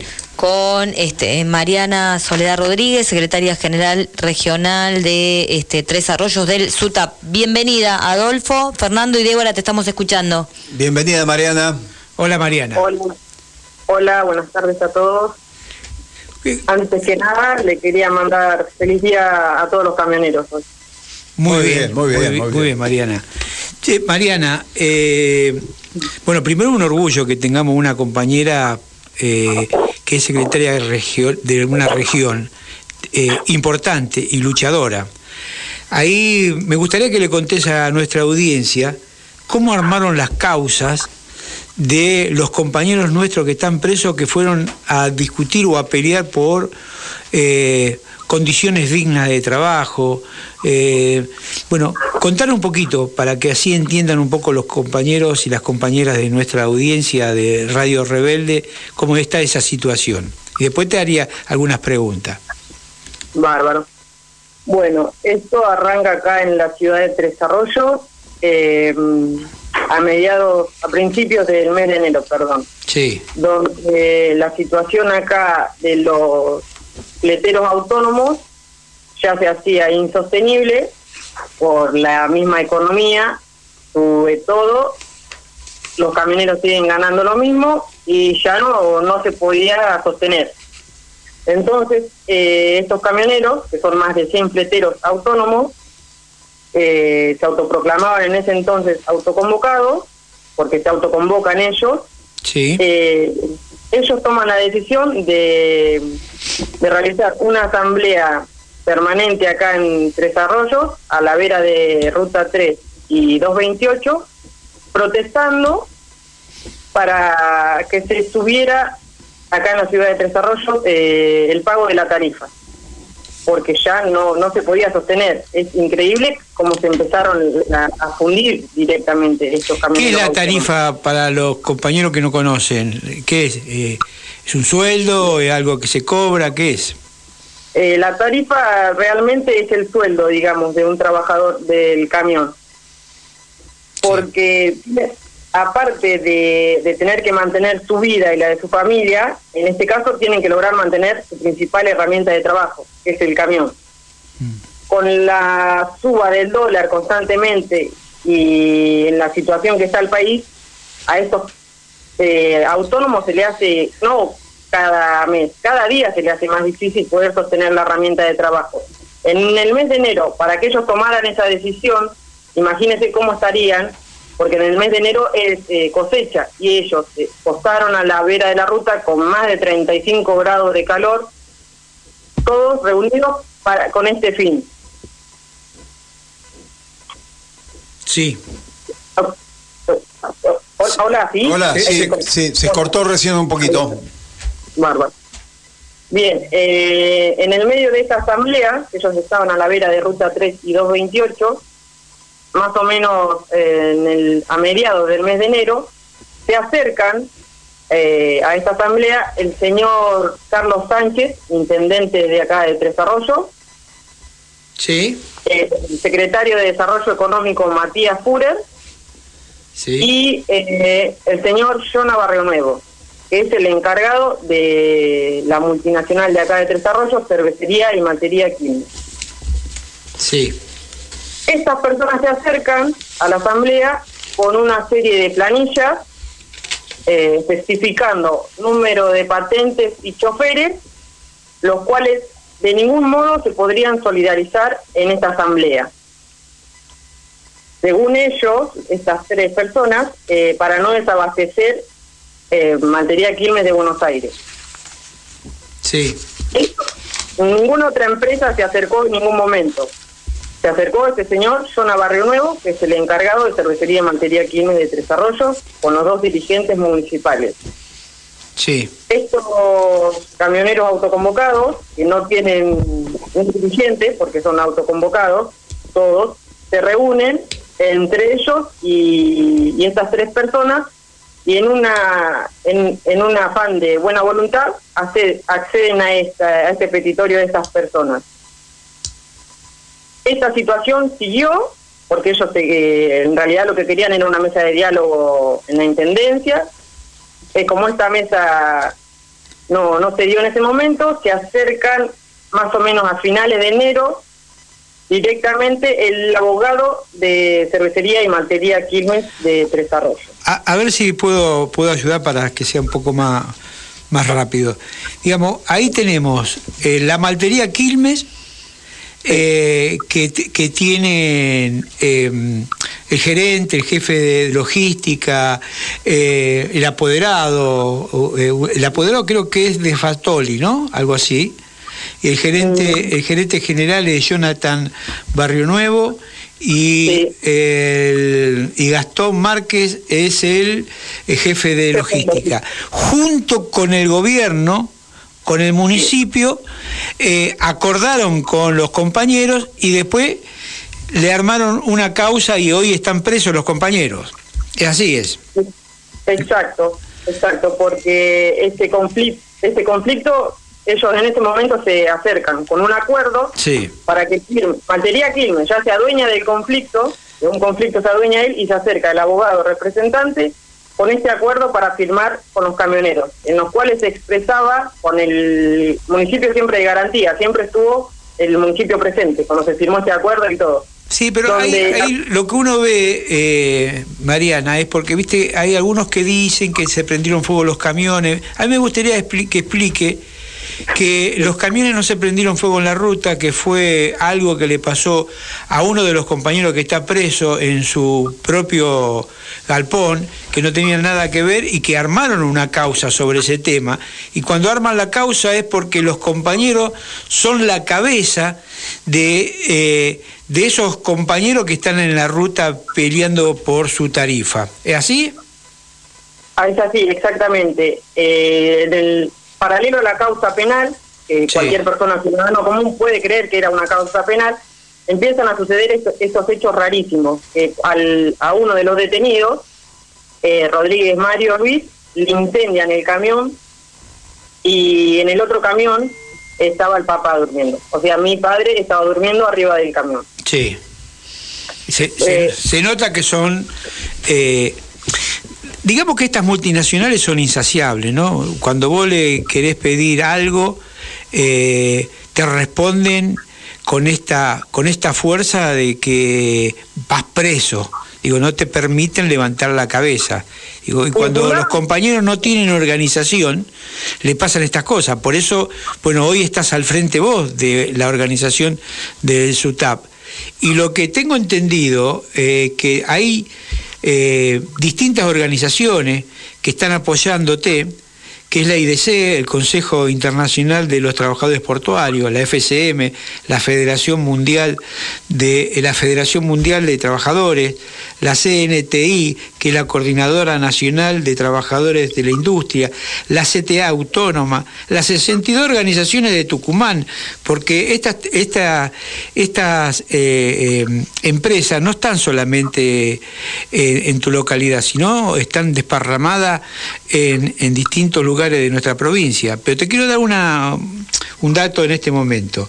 En este momento están los compañeros de la regional eh, Avellaneda Cava, eh, presentándose en Quilmes, en, la localidad de Quilmes, con algunos compañeros y hablaron con los gerentes de ahí diciéndole que si no hay una discusión en corto plazo, íbamos a tomar medidas de fuerza. Ya te digo que el sindicato que el secretario general Adolfo Barja, el que está hablando, ha tomado la decisión de decretar el estado de alerta y movilización y llamar a todas las regionales para hacer una gran movilización.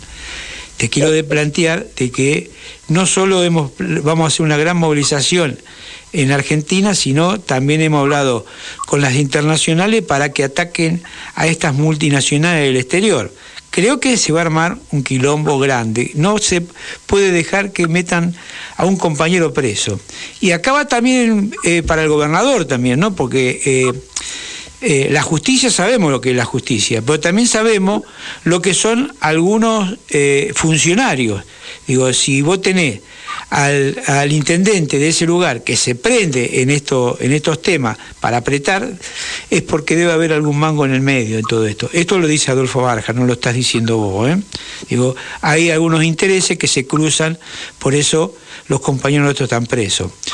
Bueno, eso es lo que te quería decir y, lo que quiero decir también es que los compañeros que están presos, es Mario Luis Rodríguez, Juan José Rodríguez, Pablo Damián eh, Bester y Guillermo Juan Menéndez. ¿Puede ser? Sí, perfecto.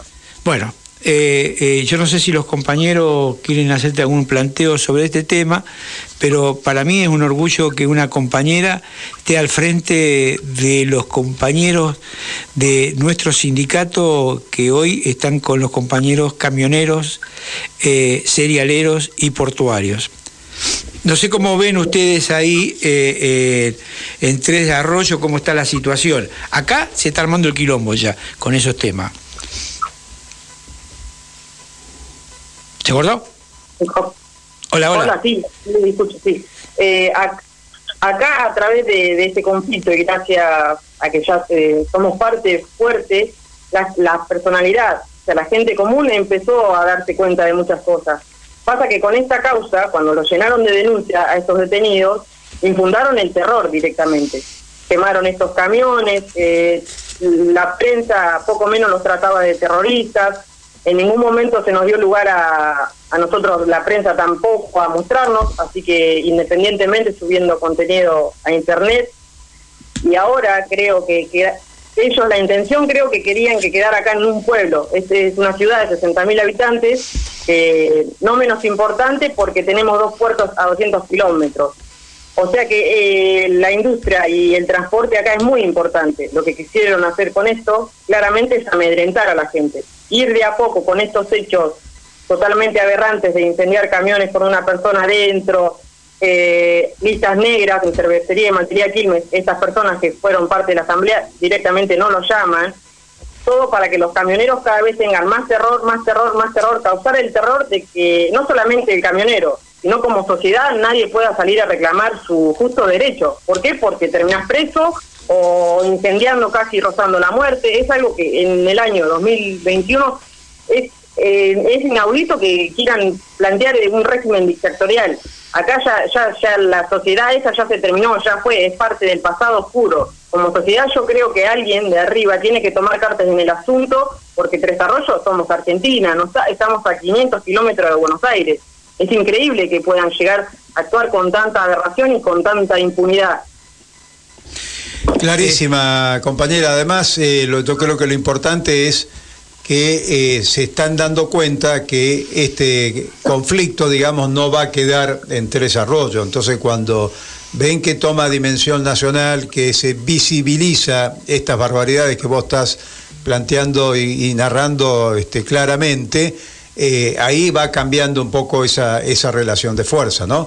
Eh, es increíble que eh, una ciudad como Tres Arroyos, que es una ciudad productora muy rica, como vos decís, este, en donde hoy la plata ingresa con precios, eh, con el trigo, con la soja, con el maíz, en precios internacionales que están por las nubes, nos estén discutiendo una baja a la tarifa.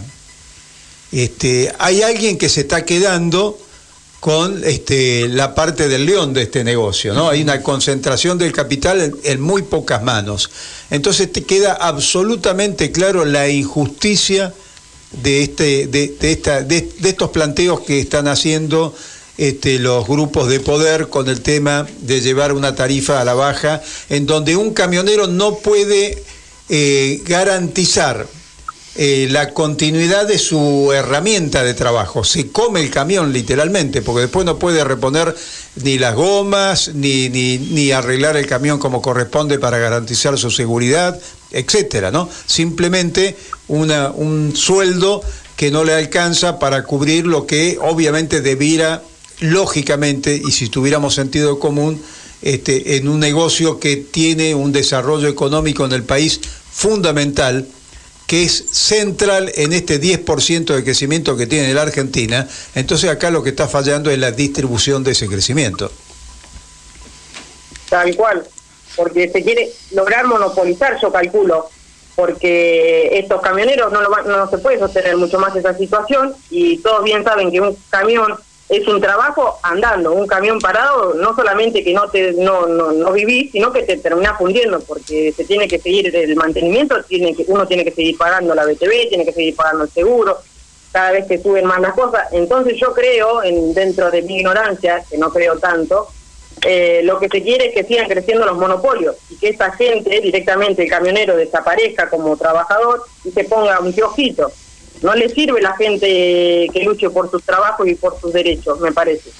Eh, eh, Mariana, eh, nosotros le decimos acá a De Fossati, a Jonathan Barrio Nuevo, eh, a Gastón Márquez y al intendente Carlos Sánchez que lo hacemos responsable de todo lo que va a pasar, que no puede haber compañeros presos porque se le ocurra. Basta de apretar a los compañeros. Eh, se lo vamos a hacer saber a ellos, le vamos a mandar nuestras cartas de documentos, se lo vamos a escribir y si no querían que salga, salgan los nombres de ellos acá, de ahí, de ese pueblo, eh, bueno, desde ahora lo vamos a hacer conocer en todo el país y en todo el mundo que hay sectores de las multinacionales llevados por estos compañeros que apretan y castigan a los trabajadores del transporte. Así que bueno, primero un orgullo de que vos estés al frente de, de- de esa regional, una mujer que maneja camiones, buenísimo, que Eh, conoce mucho de los camiones. así es. Porque vos sabés que acá, y esto un poco para reír un rato, acá mis compañeros dicen que soy medio machirulo, pero viste, vos sos secretaria general nuestra, así que ya no van a decir que soy machirulo. Eh, Mariana, eh, por último, eh, nosotros tenemos otro programa que sale los viernes, que AM 1420 de Radio con Voz, eh, sale Sí. el horario también del mediodía. Si a vos te parece, pas- te pasaríamos tu teléfono para que te hagan una entrevista con esta idea de que lo que vos decías, vamos a visibilizar este conflicto por todos los medios eh, de, prensa que tengamos a nuestro alcance. ¿Podrás mañana hablar por radio? Sí, cómo no, perfecto, yo Bueno, estoy a disposición. entonces vamos a pasar tu nombre, tu teléfono y te van a hablar de la producción de Acordate AM 1420 Radio con Voz. Perfecto. Estamos en todas, ¿viste? Estamos en todas. Ahora estás Te en la rebelde, un mañana fuerte estás en abrazo, otro. Bueno, un abrazo grande. Un ¿eh? abrazo. Bueno, bueno, muchas gracias. Adiós, igualmente. Chao, chao. Conversamos con Mariana Soledad Rodríguez, secretaria general de la Regional Tres Arroyos del SUTAP. Bueno, perfecto. Bueno, eh, las mujeres están increíbles. Qué grande el posportuario, ¿no? Eh, Con mujeres bueno, secretaria general, ¿eh? Bárbaro, ¿eh?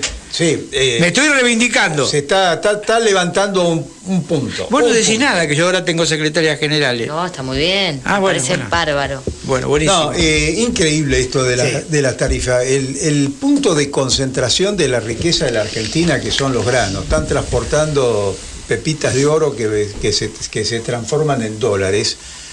Y estos miserables se quieren quedar este, con la plusvalía, con, la, con los recursos del transportista. Pero, te- Pero a punto tal de este capitalismo salvaje que se comen la propia herramienta de trabajo que es Bueno, un camión. ¿Con capi- qué carajo creen que les van a transportar después cuando Bueno. cosechen la soja, el trigo, el maíz? Ese es el capitalismo. Bueno, Es así. No, pero también Funciona de esa pero forma. el gobierno tiene que regular esto, porque si no regula el gobierno, yo te voy a dar un ejemplo. Acá vos tenés las cámaras, hay varias cámaras. ¿Qué hace la cámara? Negocia con los dueños o con los despachantes y dice, bueno, te voy a dar 100 toneladas, 1000 toneladas, poner el número que quiera. Entonces va, la cámara va al pero camionero y le que dice... esas cámaras son Sí. intermediarios que le benefician a los bungibor, a las empresas, a las cerealeras. No son cámaras democráticas, son intermediarios, viles intermediarios. Sí. Y que, y que son los que hacen plata, porque hay que preguntarle a cada camión cuánto le cobra por darle trabajo, ¿eh? Hacen plata los dos. Sí. Los grupos Económicos. económicos, como dijo la compañera muy claramente, monopólicos, que cada vez concentran más el capital, y estas cámaras que son capataces que este, lidian con los trabajadores, como lo estamos viendo con las tarifas. Le imponen las tarifas, Sí. suben las tarifas de los servicios y bajan las tarifas de los camioneros. Increíble. Es increíble. Es increíble Este sube y baja, ¿a quién beneficia? El capital. el capital. El capital. Y algunos atorrantes que se, se aprovechan de eso. Pero Bueno, llegó el SUTAP. llegó el SUTAP. Llegó el SUTAP a Está Tres creciendo, Arroyos. el, el SUTAP se expande, ¿eh? Sí, Llegó el SUTAP a Tres Arroyos y está a 200 kilómetros del puerto. ¿Hasta dónde piensa llegar usted con el gremio? Y bueno, eh, ahora abrimos en Tucumán otra, eh, otra regional, va a ir a Santiago del Estero, vamos a abrir en Corriente. El SUTAP eh, se pone al hombro estos reclamos, que son los compañeros. Para nosotros son portuarios también, porque ¿dónde va el grano? De una forma u otra va al puerto. Entonces son portuarios. ¿Dónde van los contenedores? Al puerto. Y quiero decir algo para que esté claro. No estamos hablando de los choferes de los camiones. Estamos hablando de los dueños de los camiones. ¿Sí? Porque, viste, alguno dice, ¿y qué dirá Moyano? No, Moyano que diga lo que tenga que decir, que es un buen sindicato y que maneja a todos sus afiliados muy bien. Muy bien. Nosotros manejamos otra cosa. Como este es el final del programa, acá sí es inexorable que tengamos que terminar en tiempo y forma. Bueno, Hasta la semana que terminaremos, viene. pero nos veremos, nos veremos el, el día 11, ¿no? Vamos los tres, vamos Ah, a ir a, vamos a esa reunión. Ahí estaremos. Bueno, dale linga compañera y será hasta la próxima.